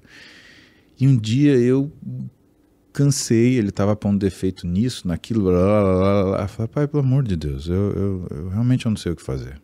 Né? Eu sou independente financeiramente, eu estou construindo uma vida que é uma vida confortável, eu estou conseguindo cuidar da minha família, eu não dou preocupação financeira para o senhor. O que que falta? Fala, o que está errado? Aí ele veio para mim e falou, nada. Isso é perfeito. É que eu sou seu pai, eu não posso falar isso. Mas saiba, a gente cria filho para ser melhor que a gente. E quando ele falou isso, eu entendi que se ele não modulasse a pressão que ele coloca em cima de mim, eu nunca ia sair do lugar. E ele nunca ia poder ter a satisfação de falar: puta, esse cara dá certo, esse cara deu certo. Uhum. Então, é, é, eu vejo elas como é, aquilo que é melhor, porque a gente entende que o sacrifício que a gente faz como pai não é para você se abnegar, não é, é para você não tomar situações delas como suas e crescer no lugar delas. Hum. Ser pai é difícil, você tem que ver seu filho se lascar, uhum. você tem que ver seu filho se dar mal e você tem que olhar. Só que é um pedaço seu de sofrimento que você não controla, você não pode sentir a dor dele. Você tem que olhar aquilo e você tem que ficar calado, porque teu filho não faz nada do que você fala, ele faz o que você faz. Aí sabe o que você tem que fazer? Você tem que se enfiar numa encrenca maior ainda, para ele ver você se fuder e ele ver como é que você saiu daquilo. Então, a, a, eu acho que a arte de ter filho é você mostrar que você não é o todo-poderoso, o que já é difícil pro nosso ego, né? Oh. Porque o nosso ego de pai fala: não, eu posso tudo, eu sou o mais foda. Né? Não, olha, eu não sou. Tem gente mais foda que eu. Tá? Olhe bem, preste atenção. Segundo, não cometa os mesmos erros que eu cometi. E terceiro, se eu puder te ensinar alguma coisa, eu vou te ensinar a se levantar. Porque a vida você só consegue ir para frente se você aprender a se levantar. Você vai cair diversas vezes. Né? A gente observa isso no esporte, por isso que o esporte é maravilhoso. né? O Michael Jordan mesmo fala, ele fala, pô, todo mundo fala das mil bolas que eu acertei, ninguém fala das mil que eu errei. E foram as cinco mil que eu errei que me fizeram acertar mil. Sim. E, ó, galera, lembrando que está chegando aí o Entre Lobos, documentário da Brasil Paralelo inédito sobre uma investigação da segurança pública no Brasil. Então, ó, para você não perder nenhuma informação sobre esse filme, clica no link que está na descrição do vídeo ou acessa entrelobos.com.br, beleza? Então te espero lá, hein? E você falou sobre a paternidade para nós, e você está im- imerso aí, né, nesse universo das mulheres. E a respeito da maternidade, como que você vê isso? Olha, eu fui criado por uma mulher, né? Meus pais se separaram, eu era muito jovem. Eu tive a presença intelectual do meu pai, porque meu pai todo santo dia ligava para mim. Talvez eu tenha tirado a consistência daí. Meu pai ligava todo dia para mim. Lara, todo dia tocava o telefone e eu falava, é meu pai. Minha mãe falava, é seu pai, vai atender. Sempre. Que tá? bacana. E ah, o que, que eu posso te falar? A Roberta é uma mãe maravilhosa. Ela, ela só acerta. E por que, que eu percebo isso? Porque ela não tem medo de se magoar. E às vezes a, a, a medida da mãe é aquela que não se coloca em situações de conforto frente ao desconforto dos filhos. Eu aprendi muito observando a Roberta ser mulher e entendo que eh, grande parte do que ela é hoje é, é justamente a, a verve que ela sempre teve para ser mãe, o quanto ela exerceu isso com, com magnanimidade, né? E o quanto ela sofreu por conta disso. Porque, veja, o filho ele não é uma escolha. O filho ele é uma ação. Você não pergunta se você vai botar um na frente de um, de um trem por causa dele. Você faz. E eu observei a Roberta fazer isso sistematicamente. né?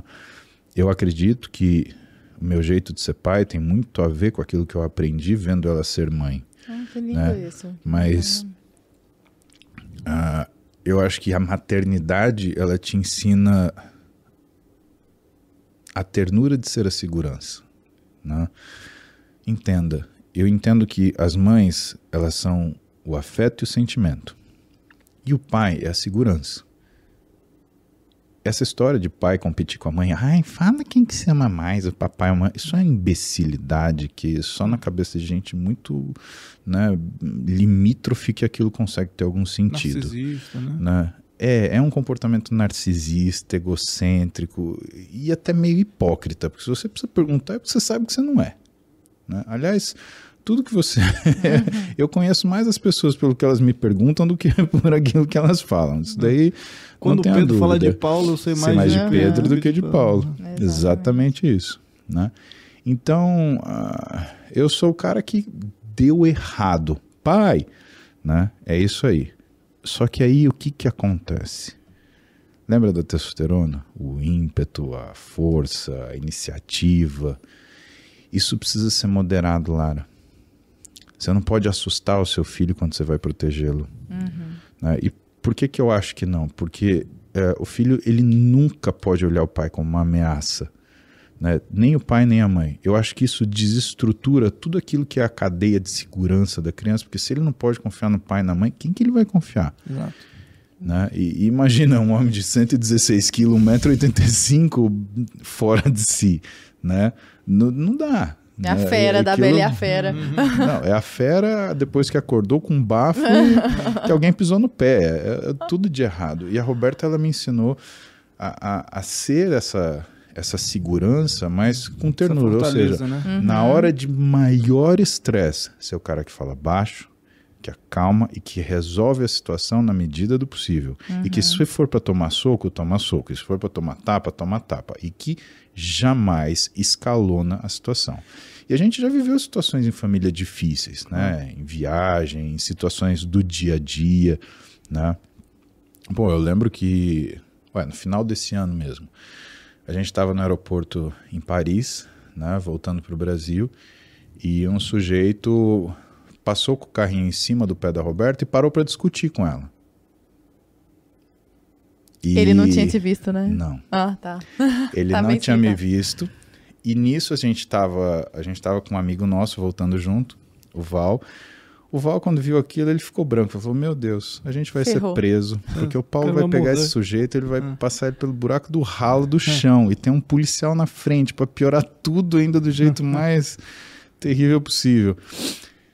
E aí, a única coisa que eu fiz, eu dei. Não, obrigado. Eu dei três passos adiante, parei na frente do sujeito, na frente da minha mulher. Monsieur, você passa problema? Aí o cara ficou branco assim na hora. Eu, que, que, que, que, Kiko? Aí ele já não falava francês, ele não falava inglês, ele não falava mais nada. Aí ele. E assim, ele nítido quase indo pra cima da Roberta. E assim, as meninas olhando apavoradas, a Roberta, né, ficando Tensa ali. destemperada. Arianamente né? destemperada. A Ela é Ariana, primeiro de abril, coração. Jogo duro, Dia bichinho ali. Nossa senhora. E, e eu tinha que fazer o quê? Uf, acalmar aquilo lá. Né? A minha vontade era de fazer o cara passar pelo buraco do- da casa do botão do. do Qual que é o seu temperamento, Paulo? dele. É isso que você tá Você vendo sabe? aqui. Não, eu digo, você nunca viu colérico, melancólico, fleumático, nada disso, não? Ah, é, é difícil porque assim é um mistozinho. Né? Eu sou um cara mais melancólico, porém eu tenho uma melancolia interna. Uhum. Aquilo que eu mostro pra você não necessariamente é aquilo que eu tô vivendo por dentro, porque é, assim. é, o que que acontece também? Aí por conta da profissão, né? Você não pode se envolver na situação que você está vendo, né? Uhum. O paciente ele tem que olhar para você, e o que, que ele tem que sentir? O que, que um médico vende para um paciente dele, Lara? Fortaleza. Segurança, É. exatamente. Então, a última coisa que você quer ver é que teu médico olha para você e fala, puta, fudeu. Pra onde eu corro?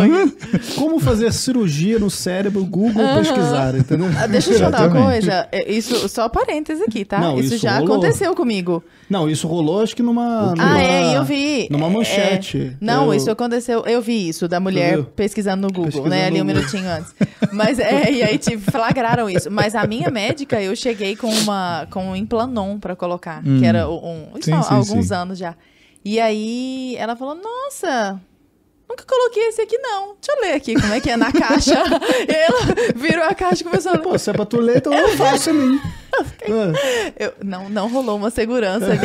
Eu fiquei tão estupefata e eu deixei. O pior é isso. Olha, eu Mas eu queria aproveitar, correndo. já que a gente tá na, na Não, seara... deixa eu te trazer uma tranquilidade. Ah. Você sabe que um dos meus professores de clínica médica, Gerd Henrique Stuber, cardiologista, o que, que ele me ensinou? Daqui Ele do Brasil? Aqui, É? né, ele é brasileiro, Gerd, meio alemão, né? Mas Uhum. né, ele olhava pra mim e ele dava aula pra mim e falou assim: "Eu- Você deve ter alguma coisa errada, menino. Vem cá fazer um eletro de novo. Eu não tô achando, tô, tô confiando em você. Uhum. Né? E uma vez ele falou: Paulo, você tem que dominar o conceito, senão você nunca vai entender o que você tem que fazer. Né? Às vezes ela domina o conceito, ah, isso não é um implante, ela só precisa ver se aquilo lá tem alguma coisa diferente. Te falo isso por quê? Porque ortopedia e traumatologia, que é uma das minhas especialidades, você tem uma série de, de, de materiais diferentes para fazer síntese, para fazer reparo. Né? E assim, o conceito é um só, você vai juntar duas coisas diferentes. E aquilo tem que grudar. Tá? Agora, o que difere? Como que você vai fazer isso?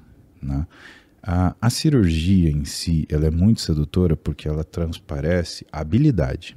E por que, que isso é sedutor, Lara? Porque você não ensina habilidade. Você não consegue pegar na mão do seu aluno e falar, é assim. A habilidade é uma coisa que você desenvolve. E tem gente que tem menos habilidade, tem gente que tem mais habilidade, né? A gente brinca, a gente fala que é mão de paca, né, né? Porque tem três dedos, aí fica ruim de operar, né? E quando a gente entende essa questão da habilidade, a gente percebe que existe habilidade também de raciocínio. E que isso não depende do conhecimento. É a questão da inteligência. A inteligência não é o que você sabe, É o quanto você consegue utilizar aquilo que você conhece. Articuladamente, né? Se na hora Exatamente. deu alguma merda ali, o cara tem que ter uma resposta rápida para aquilo e tem gente que não, não tem essa reação, é isso? Tem gente, Arthur, que tem um repertório infinito, mas não sabe o que fazer na hora que a banda toca. Uhum, Trava. Fudeu. É, que Ah. era o que você não queria, né? Você queria a prática desde sempre. Daí a razão de ter ficado na prática, não na academia, né? Exatamente, porque para mim não ia me satisfazer, eu não ia me trazer felicidade, né? Claro, existe um prazer associado à aquisição do conhecimento, mas é um prazer mais egocêntrico, né? Eu queria a felicidade de poder executar aquilo que eu sabia, Uhum. né? Então é essa satisfação, né? Isso não quer dizer que os cientistas são egocêntricos, nada disso, né?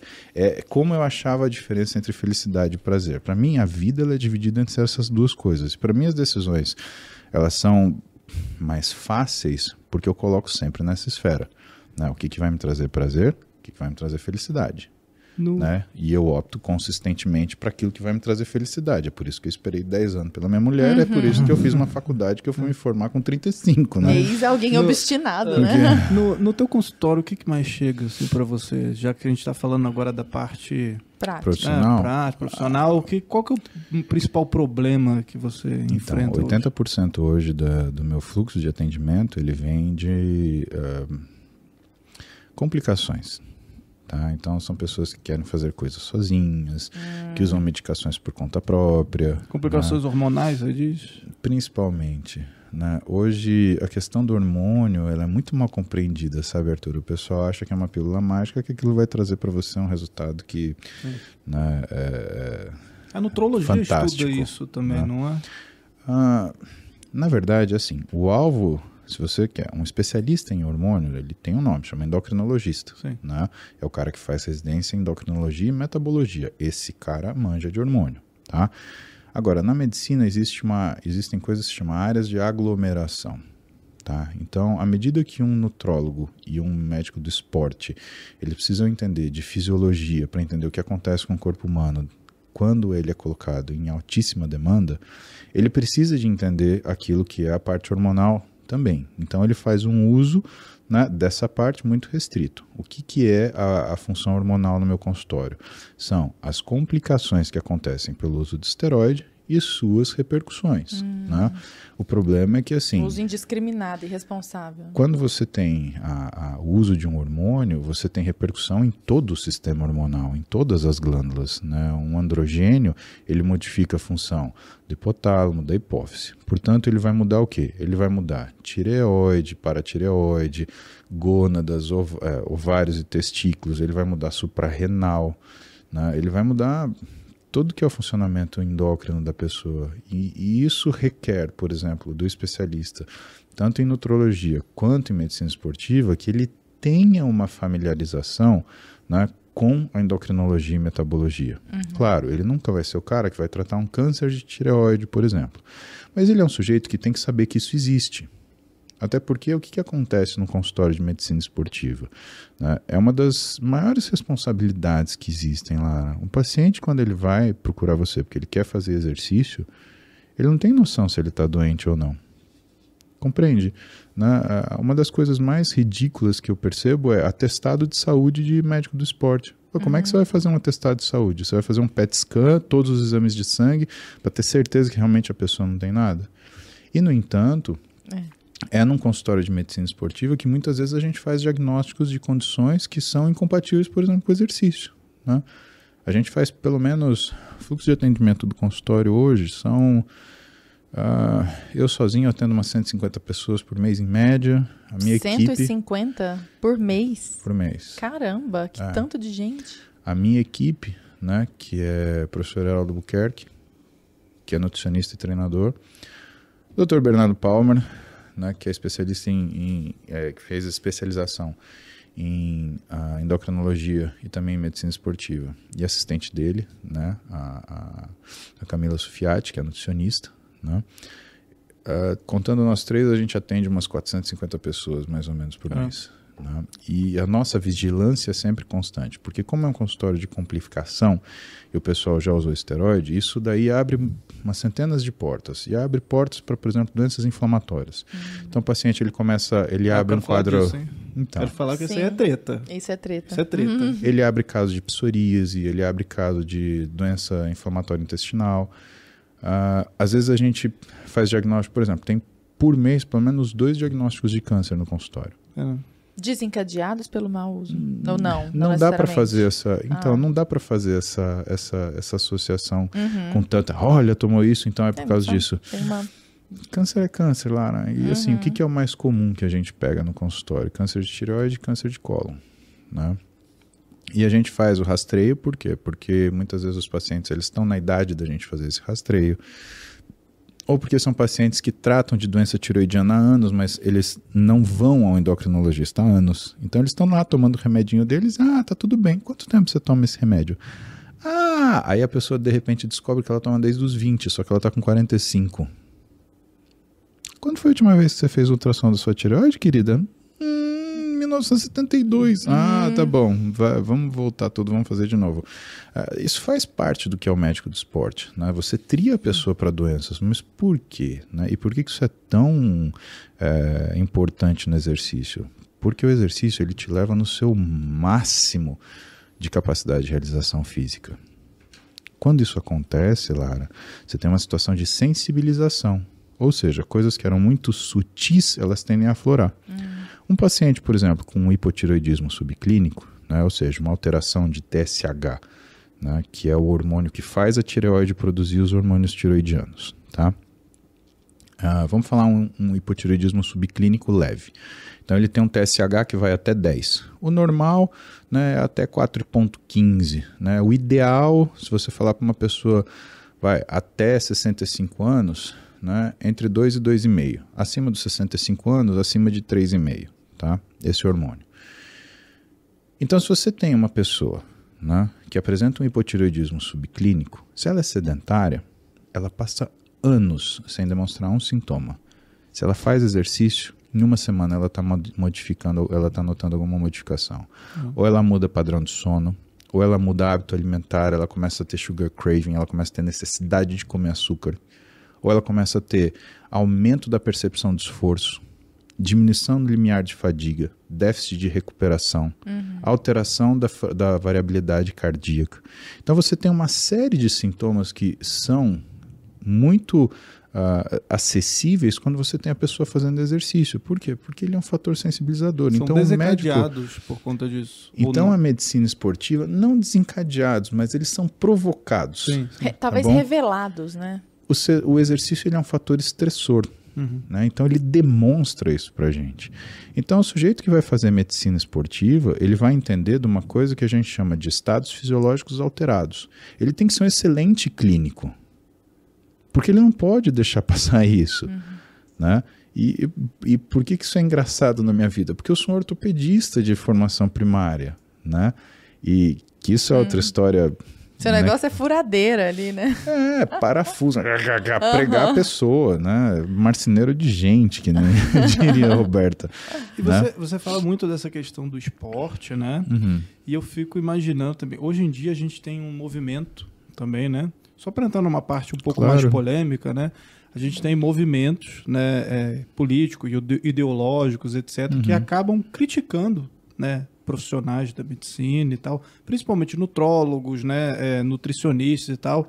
Que tipo, ah, sei lá, chega uma, uma nutricionista, um nutricionista, chega, fala pra pessoa, ó, cara, você precisa emagrecer aqui, porque isso, isso aqui vai, vai gerar um problema no futuro, você tá obeso, etc, etc. E tem cancelamentos, inclusive, que, pô, rola petições e não sei o quê, É. Porque chama- o cara é gordofóbico, entendeu? Então, isso Como é que chama... você enxerga isso? Isso chama democracia, né, Arthur? A democracia, né, a, a- Vamos de novo voltar para o nosso paradigma. Tudo aquilo que tem a maior força está encerrado em si sua maior fraqueza. A democracia ela é um tipo de regime que permite você falar contra ela. A democracia não é liberdade de expressão, não é liberdade do cidadão. Então você pode falar contra a democracia? Sim. É sua opinião. É em tese, né? Porque. Aí que tá. O problema é o seguinte: é, em tese, porque a gente tem acontecimentos Uhum. recentes no Brasil É. que mostram o contrário. Exato. Né? Mas, assim, eu vi algum desses, eu vi alguns desses pronunciamentos e de uma pessoa eminente, né? Eu acho que ela está completamente equivocada e não devia estar no local que ela está. Porque você viver em democracia significa você viver garantindo liberdades. Tolerando, inclusive, que você considera idiota. Né? Exatamente. E tolerando aquilo que você considera ofensivo também, né? Porque é, é o que eu te falei, a democracia ela é liberdade, então você falar de antidemocracia faz parte do game, né? Qualquer coisa diferente disso é um regime totalitário. Vai lá na Coreia do Norte falar contra o regime.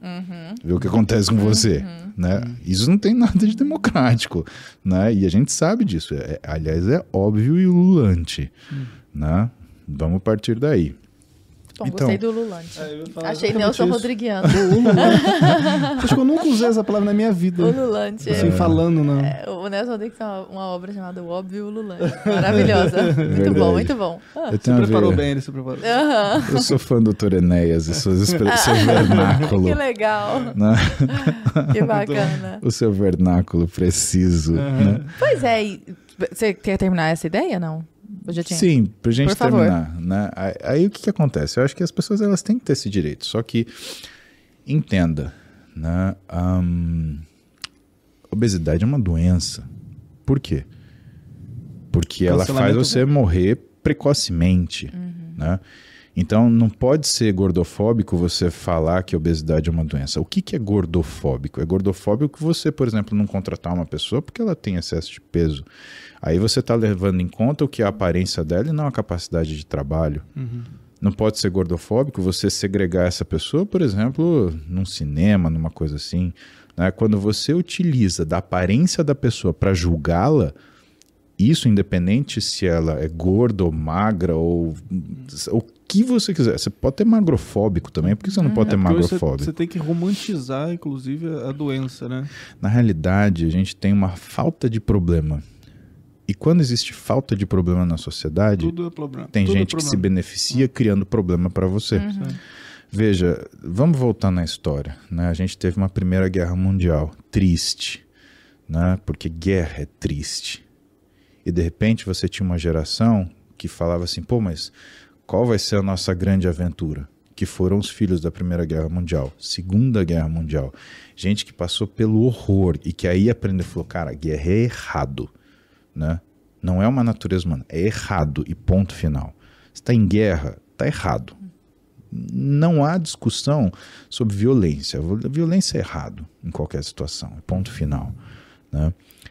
De lá para cá, o ser humano ele aprendeu isso. E aí ele teve que fazer o quê? Ele teve que descobrir seus próximos problemas para se ocupar.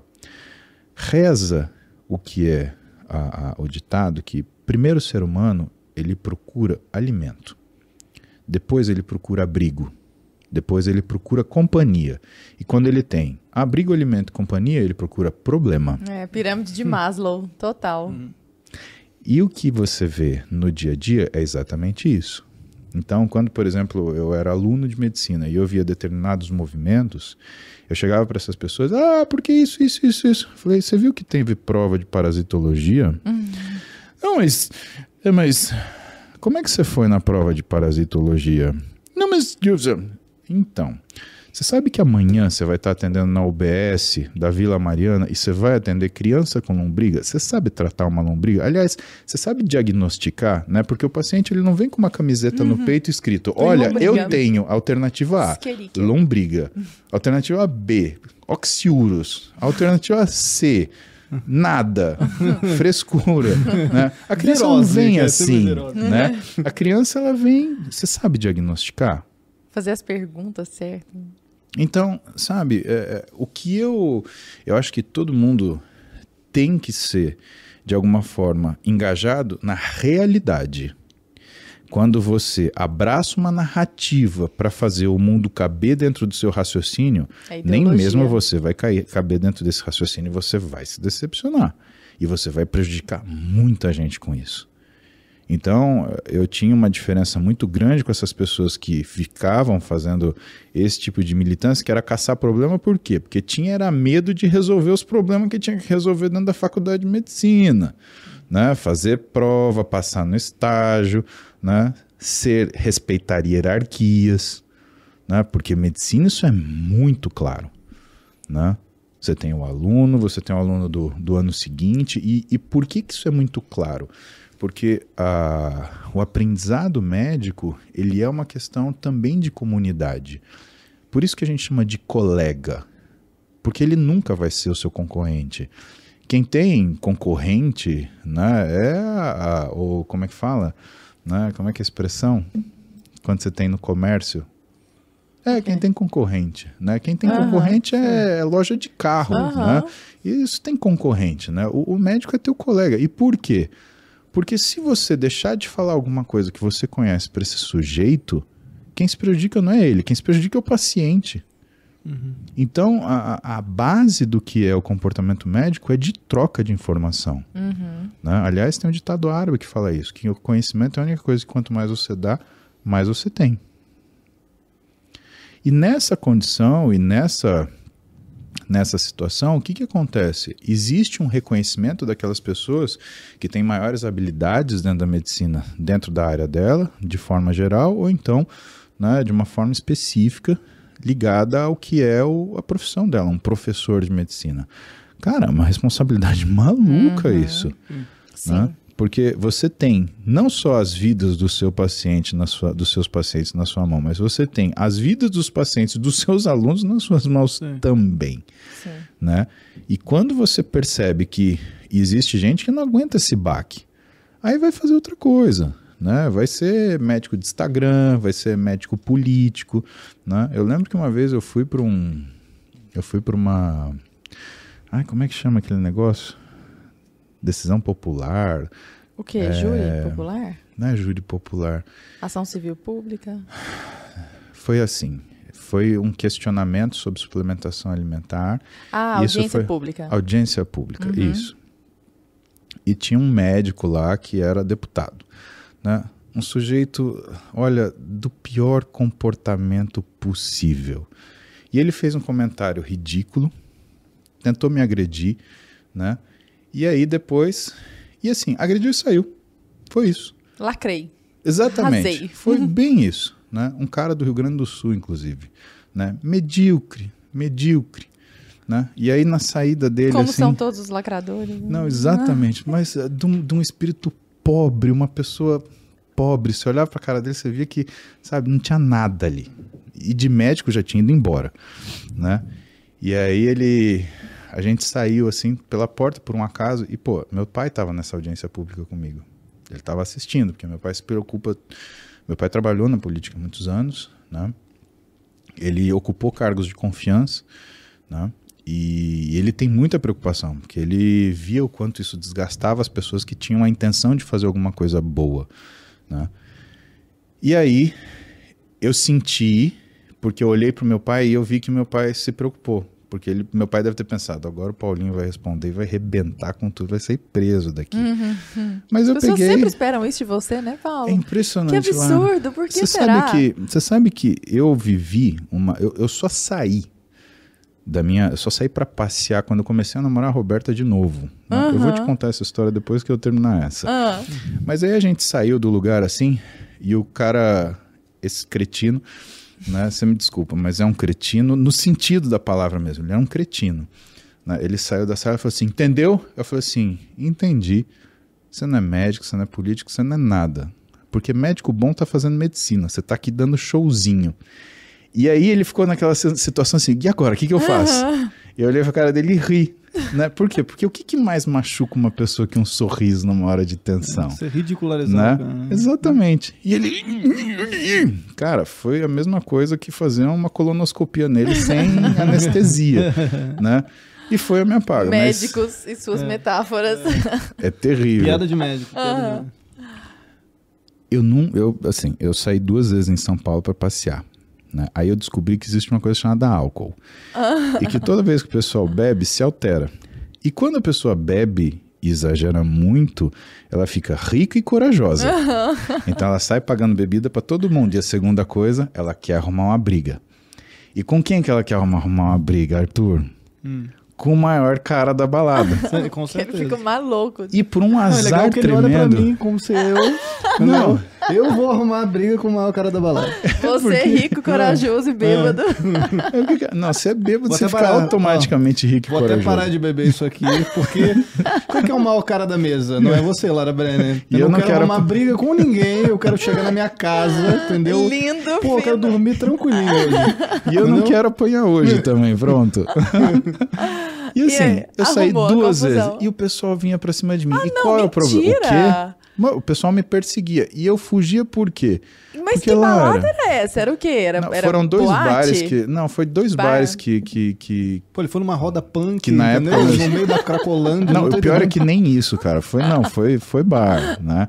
E aquele bafafá. e, Gente, mas porra, eu não tô acreditando que a pessoa bêbada vai querer Lara, uma briga com você. Você não faz ideia. Mas é isso que é o álcool. Você não pode acreditar que uma pessoa sã, né? Porque ela É, vai falar assim, cara, esse é cara verdade. pode ser muito ruim de briga, mas se ele acertar um tapa em mim, vai doer pra caramba. Né?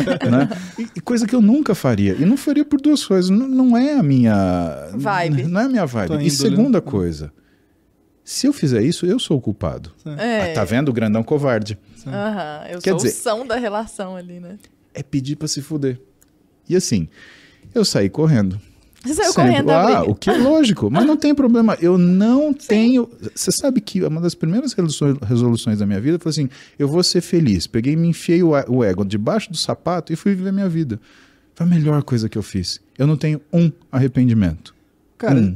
assim, eu preciso perguntar isso pra ele. Me deixa. Ah, eu sei que eu tô você perguntando. joga, Arthur, você Tô joga. perguntando atrás do outro, você Pergunta, tem coisa Arthur. pra perguntar. Eu tenho Você coisa, quer- mas não tem problema. Cara, você mesmo fala que não, não existe ex-fisiculturista, né? Não tem. A Porque, pessoa. tipo, eu ia te perguntar, ah, tu já foi fisiculturista, mas você continua sendo. Se você vai para uma academia fazer musculação e não tem um esporte que seja o objetivo disso, e o seu objetivo se encerra na sua execução, se o seu objetivo é treinar, você é um fisiculturista, ponto final.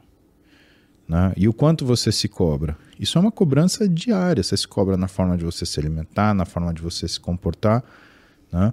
E eu acho que tem que ter toda essa, essa, essa conversa, Arthur, porque o, o que, que é o problema? Hoje eu tenho um consultório, eu, o, meu, o meu objetivo era pegar gente que não sabia nada, mas que gostava daquilo e trazer para essas pessoas a experiência que eu tive no fisiculturista. O que, que eu tive no fisiculturismo de experiência? Né? O que, que foi para mim? O que, que significa para mim ser forte? Nada. O que significa é o que eu precisei fazer para me tornar assim. Eu precisei ter a constância, eu precisei ter a frequência, eu precisei ter a resiliência. Quando eu apliquei para aquilo que eu precisava fazer, para ter um bíceps maior, para estudar, eu passei na faculdade. Lara, meu pai falou isso para mim. Quando eu não passei na faculdade pela primeira vez, ele olhou para mim e ele falou assim: "Sabe o que você precisa fazer? Sabe o que você faz para ter o seu músculo? Você tem que fazer para você conseguir passar nessa prova." E aquilo Deu. foi um estalo. E aí eu comecei a fazer, pô, eu treino todo dia, então eu vou estudar tudo todo dia. E eu fiz uma programação que era assim: eu sentava minha bunda na cadeira, chegando do cursinho, eu só tirava quando eu acabava. E aquilo que eu fazia todo dia de treino para o meu físico, eu comecei a fazer também para o meu cérebro. Só que tudo que você faz repetidamente Constantemente. vira excelência. Um hábito. Então não é um ato. Então não é aquele treino que o cara fez pesado, é o todo dia. Uma decisão. É, é- é o poder da vontade também, né? De- E é você achar conforto no desconforto. É desconfortável treinar. Arthur, Ah, eu imagino. eu sinto dor, cara. Sim. Só que a realização é uma sensação muito maior do que a dor que eu sinto ali. É desconfortável você sentar no sábado e estudar para montar uma aula e ficar das 10 da manhã até as 11 da noite fazendo isso. Só que isso é necessário. Se você não tiver treinamento para isso, e estudar é treinamento, você, não vai conseguir estudar 12 horas por dia se você nunca estudou. Você vai estudar primeiro 20 minutos, depois 30 minutos, depois Vai se 50. condicionando. Né? E, e a vida é condicionamento, cara. É, e postergando a recompensa, enxergando lá na frente. E o que, que é postergar a recompensa? É justamente o que eu te falei do que é o meu parâmetro de escolha. Você quer o prazer ou a felicidade? Você quer aquilo que você quer agora ou você quer aquilo que você deseja? A minha vida é sempre ter o que eu desejo. Então eu abro mão do agora. Só que paga, né? É. Puxa vida, né? Olha só. Não tem nem mais o que Tô falar. imaginando quem tá em casa pensando assim, meu Deus, eu preciso em algum momento começar. Mas esse que é o segredo. É, É começar. E a Começar, gente, né? antes de encerrar aqui, eu quero fazer novamente aquele convite. O Paulo Musa aqui no início do programa já falou que é assinante da BP, que ele não perde. O meu aposto que ele não vai perder também. Entre Lobos está chegando. Documentário sobre segurança pública no Brasil. Estreia agora em 2022. E eu espero você lá. Você garantindo a sua vaga. Para garantir a sua vaga é só você se inscrever no link que está na descrição do vídeo ou acessar entrelobos.com.br. Sigam Paulo Musi, inclusive. Como é Acompanhem que- as lives Inclusive, como é dele. que a gente te acha na- nas redes sociais, Paulo? Dificílimo. Arroba Paulo Muzi, né? É, Muzi M-U-Z-Y. Você tá majoritariamente no Instagram? Tô no Instagram e no também. YouTube. Mais de YouTube, 400 né? vídeos no YouTube já. Cara, e eu descobri que eu tô no TikTok também. É. Mas te colocaram no TikTok. Me colocaram no Eu TikTok. fui estado no TikTok, né? Que eu, Eu estou. Eu fui enfiado no TikTok a revelia, né? E quem descobriu foi minhas filhas. Eu falei, pai, você tá passando pros meus amigos. Eu falei, oi? Oi. Que história é essa? E pra quem tava esperando que eu ia ter uma queda de braço com o Paulo Musa, era, era brincadeira, né? Eu, porque no início eu, acho- comecei cheio demais, eu falei, é, Paulo Musa vai vir no meu programa. Você arregou. Você tá Entendeu? usando isso de estratégia. Você usou só pra manter o pessoal Só pra aqui. manter a galera na live. E aí, se vocês estão aí- aqui até agora, aproveita pra curtir e pra compartilhar com a galera, né? Porque a queda de braço mesmo, vocês Não, não vai vão ver. rolar, né? Não vai Então, rolar. vou te contar um podia rolar. segredo. Rola a Ah. queda de braço. Eu nunca aceitaria queda de braço. Sabe por quê? Ah, Porque sempre se machuca. E quem se machuca é o mais forte. Sabe por quê? Ah. Te explico. É fácil para você travar o braço na, na rotação. Você está fazendo uma rotação, certo? Sim. Você trava o meu braço com facilidade. Só que imagina o meu tamanho de ombro empurrando meu braço para fazer uma rotação interna e você segurando aqui. Sabe o que eu faço? Eu quebro meu braço. Eu já atendi fratura de úmero por, por queda, Queda de, de braço. braço? O quê? A dar com pau. E faz uma fratura terrível, que chama fratura de Raunstein-Lewis, que ela encavala de um jeito que o nervo radial ele entra no meio. E aí o que acontece? Você perde o movimento da mão, sua mão fica caída. Caramba. É infernal. Eu Pô. morro de medo de queda de braço. Eu Eu tiro uma queda de braço. e eu saí com um aprendizado. Nunca, nunca brinque de queda de braço na sua vida. Isso é pros caras que fazem arm wrestling, os caras que são técnicos nisso, eles sabem fazer isso. Cara, de verdade, nunca brinque disso. É um perigo tenebroso. Uhum. Agora é só pedra, papel, tesoura. Paulo, sabe o que, que eu acho legal em você, fazendo eh, um elogio público? Hum. Você consegue transformar todas essas suas experiências eminentemente físicas em experiências filosóficas. Só que você consegue traduzir isso em palavras para divulgar para os outros. Porque eu imagino que muitas pessoas que lidam com a força no dia a dia chegam a essas mesmas conclusões, mas elas Sim. não têm o domínio da palavra para transmitir isso para os outros, sabe? Então é muito bacana a gente ver alguém desse universo que nos é Trazer tão algo complexo, palatável, né, palatável, fica, fica azeitado, assim, sabe? Fica um negócio que a gente olha e, e, e consegue realmente entender como é a dinâmica desse universo, sabe? Porque você realmente consegue colocar em palavras. Inclusive, isso é algo que eu sempre digo para os meus alunos ou aspirantes a alunos. Domine as palavras, não seja refém das palavras. Fato. Porque uma das razões pelas quais você é quem você é hoje, me corrija se eu estiver falando uma bobagem, é pela sua capacidade de comunicação. Não é só porque você é grande e forte. Tem muita gente forte no mundo, sabe? Mas a capacidade de comunicar isso e, e- e transpor isso para a filosofia de vida sob a forma de palavra e contar a sua história para si mesmo, sabe? Isso tudo exige uma habilidade com a palavra que é muito bacana. Pô, o cara usou o Lulante aqui. A minha tia era professora de português. que Olha legal, que E legal. ela, desde pequena, ela, ela fala assim, agora lê isso.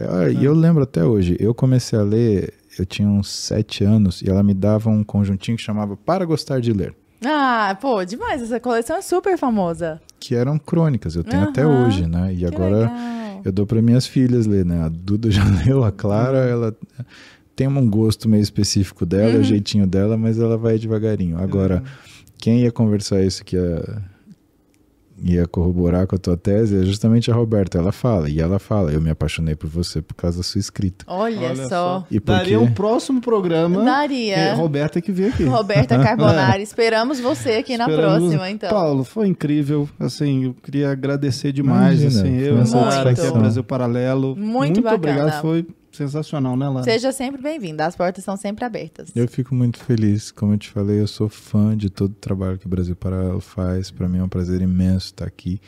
Né? E eu tenho certeza que a entrevista da Roberto vai ser muito mais legal agora. Galera, muito obrigado pela audiência. Valeu. Obrigada, meu e povo. até Um beijo. próxima terça-feira.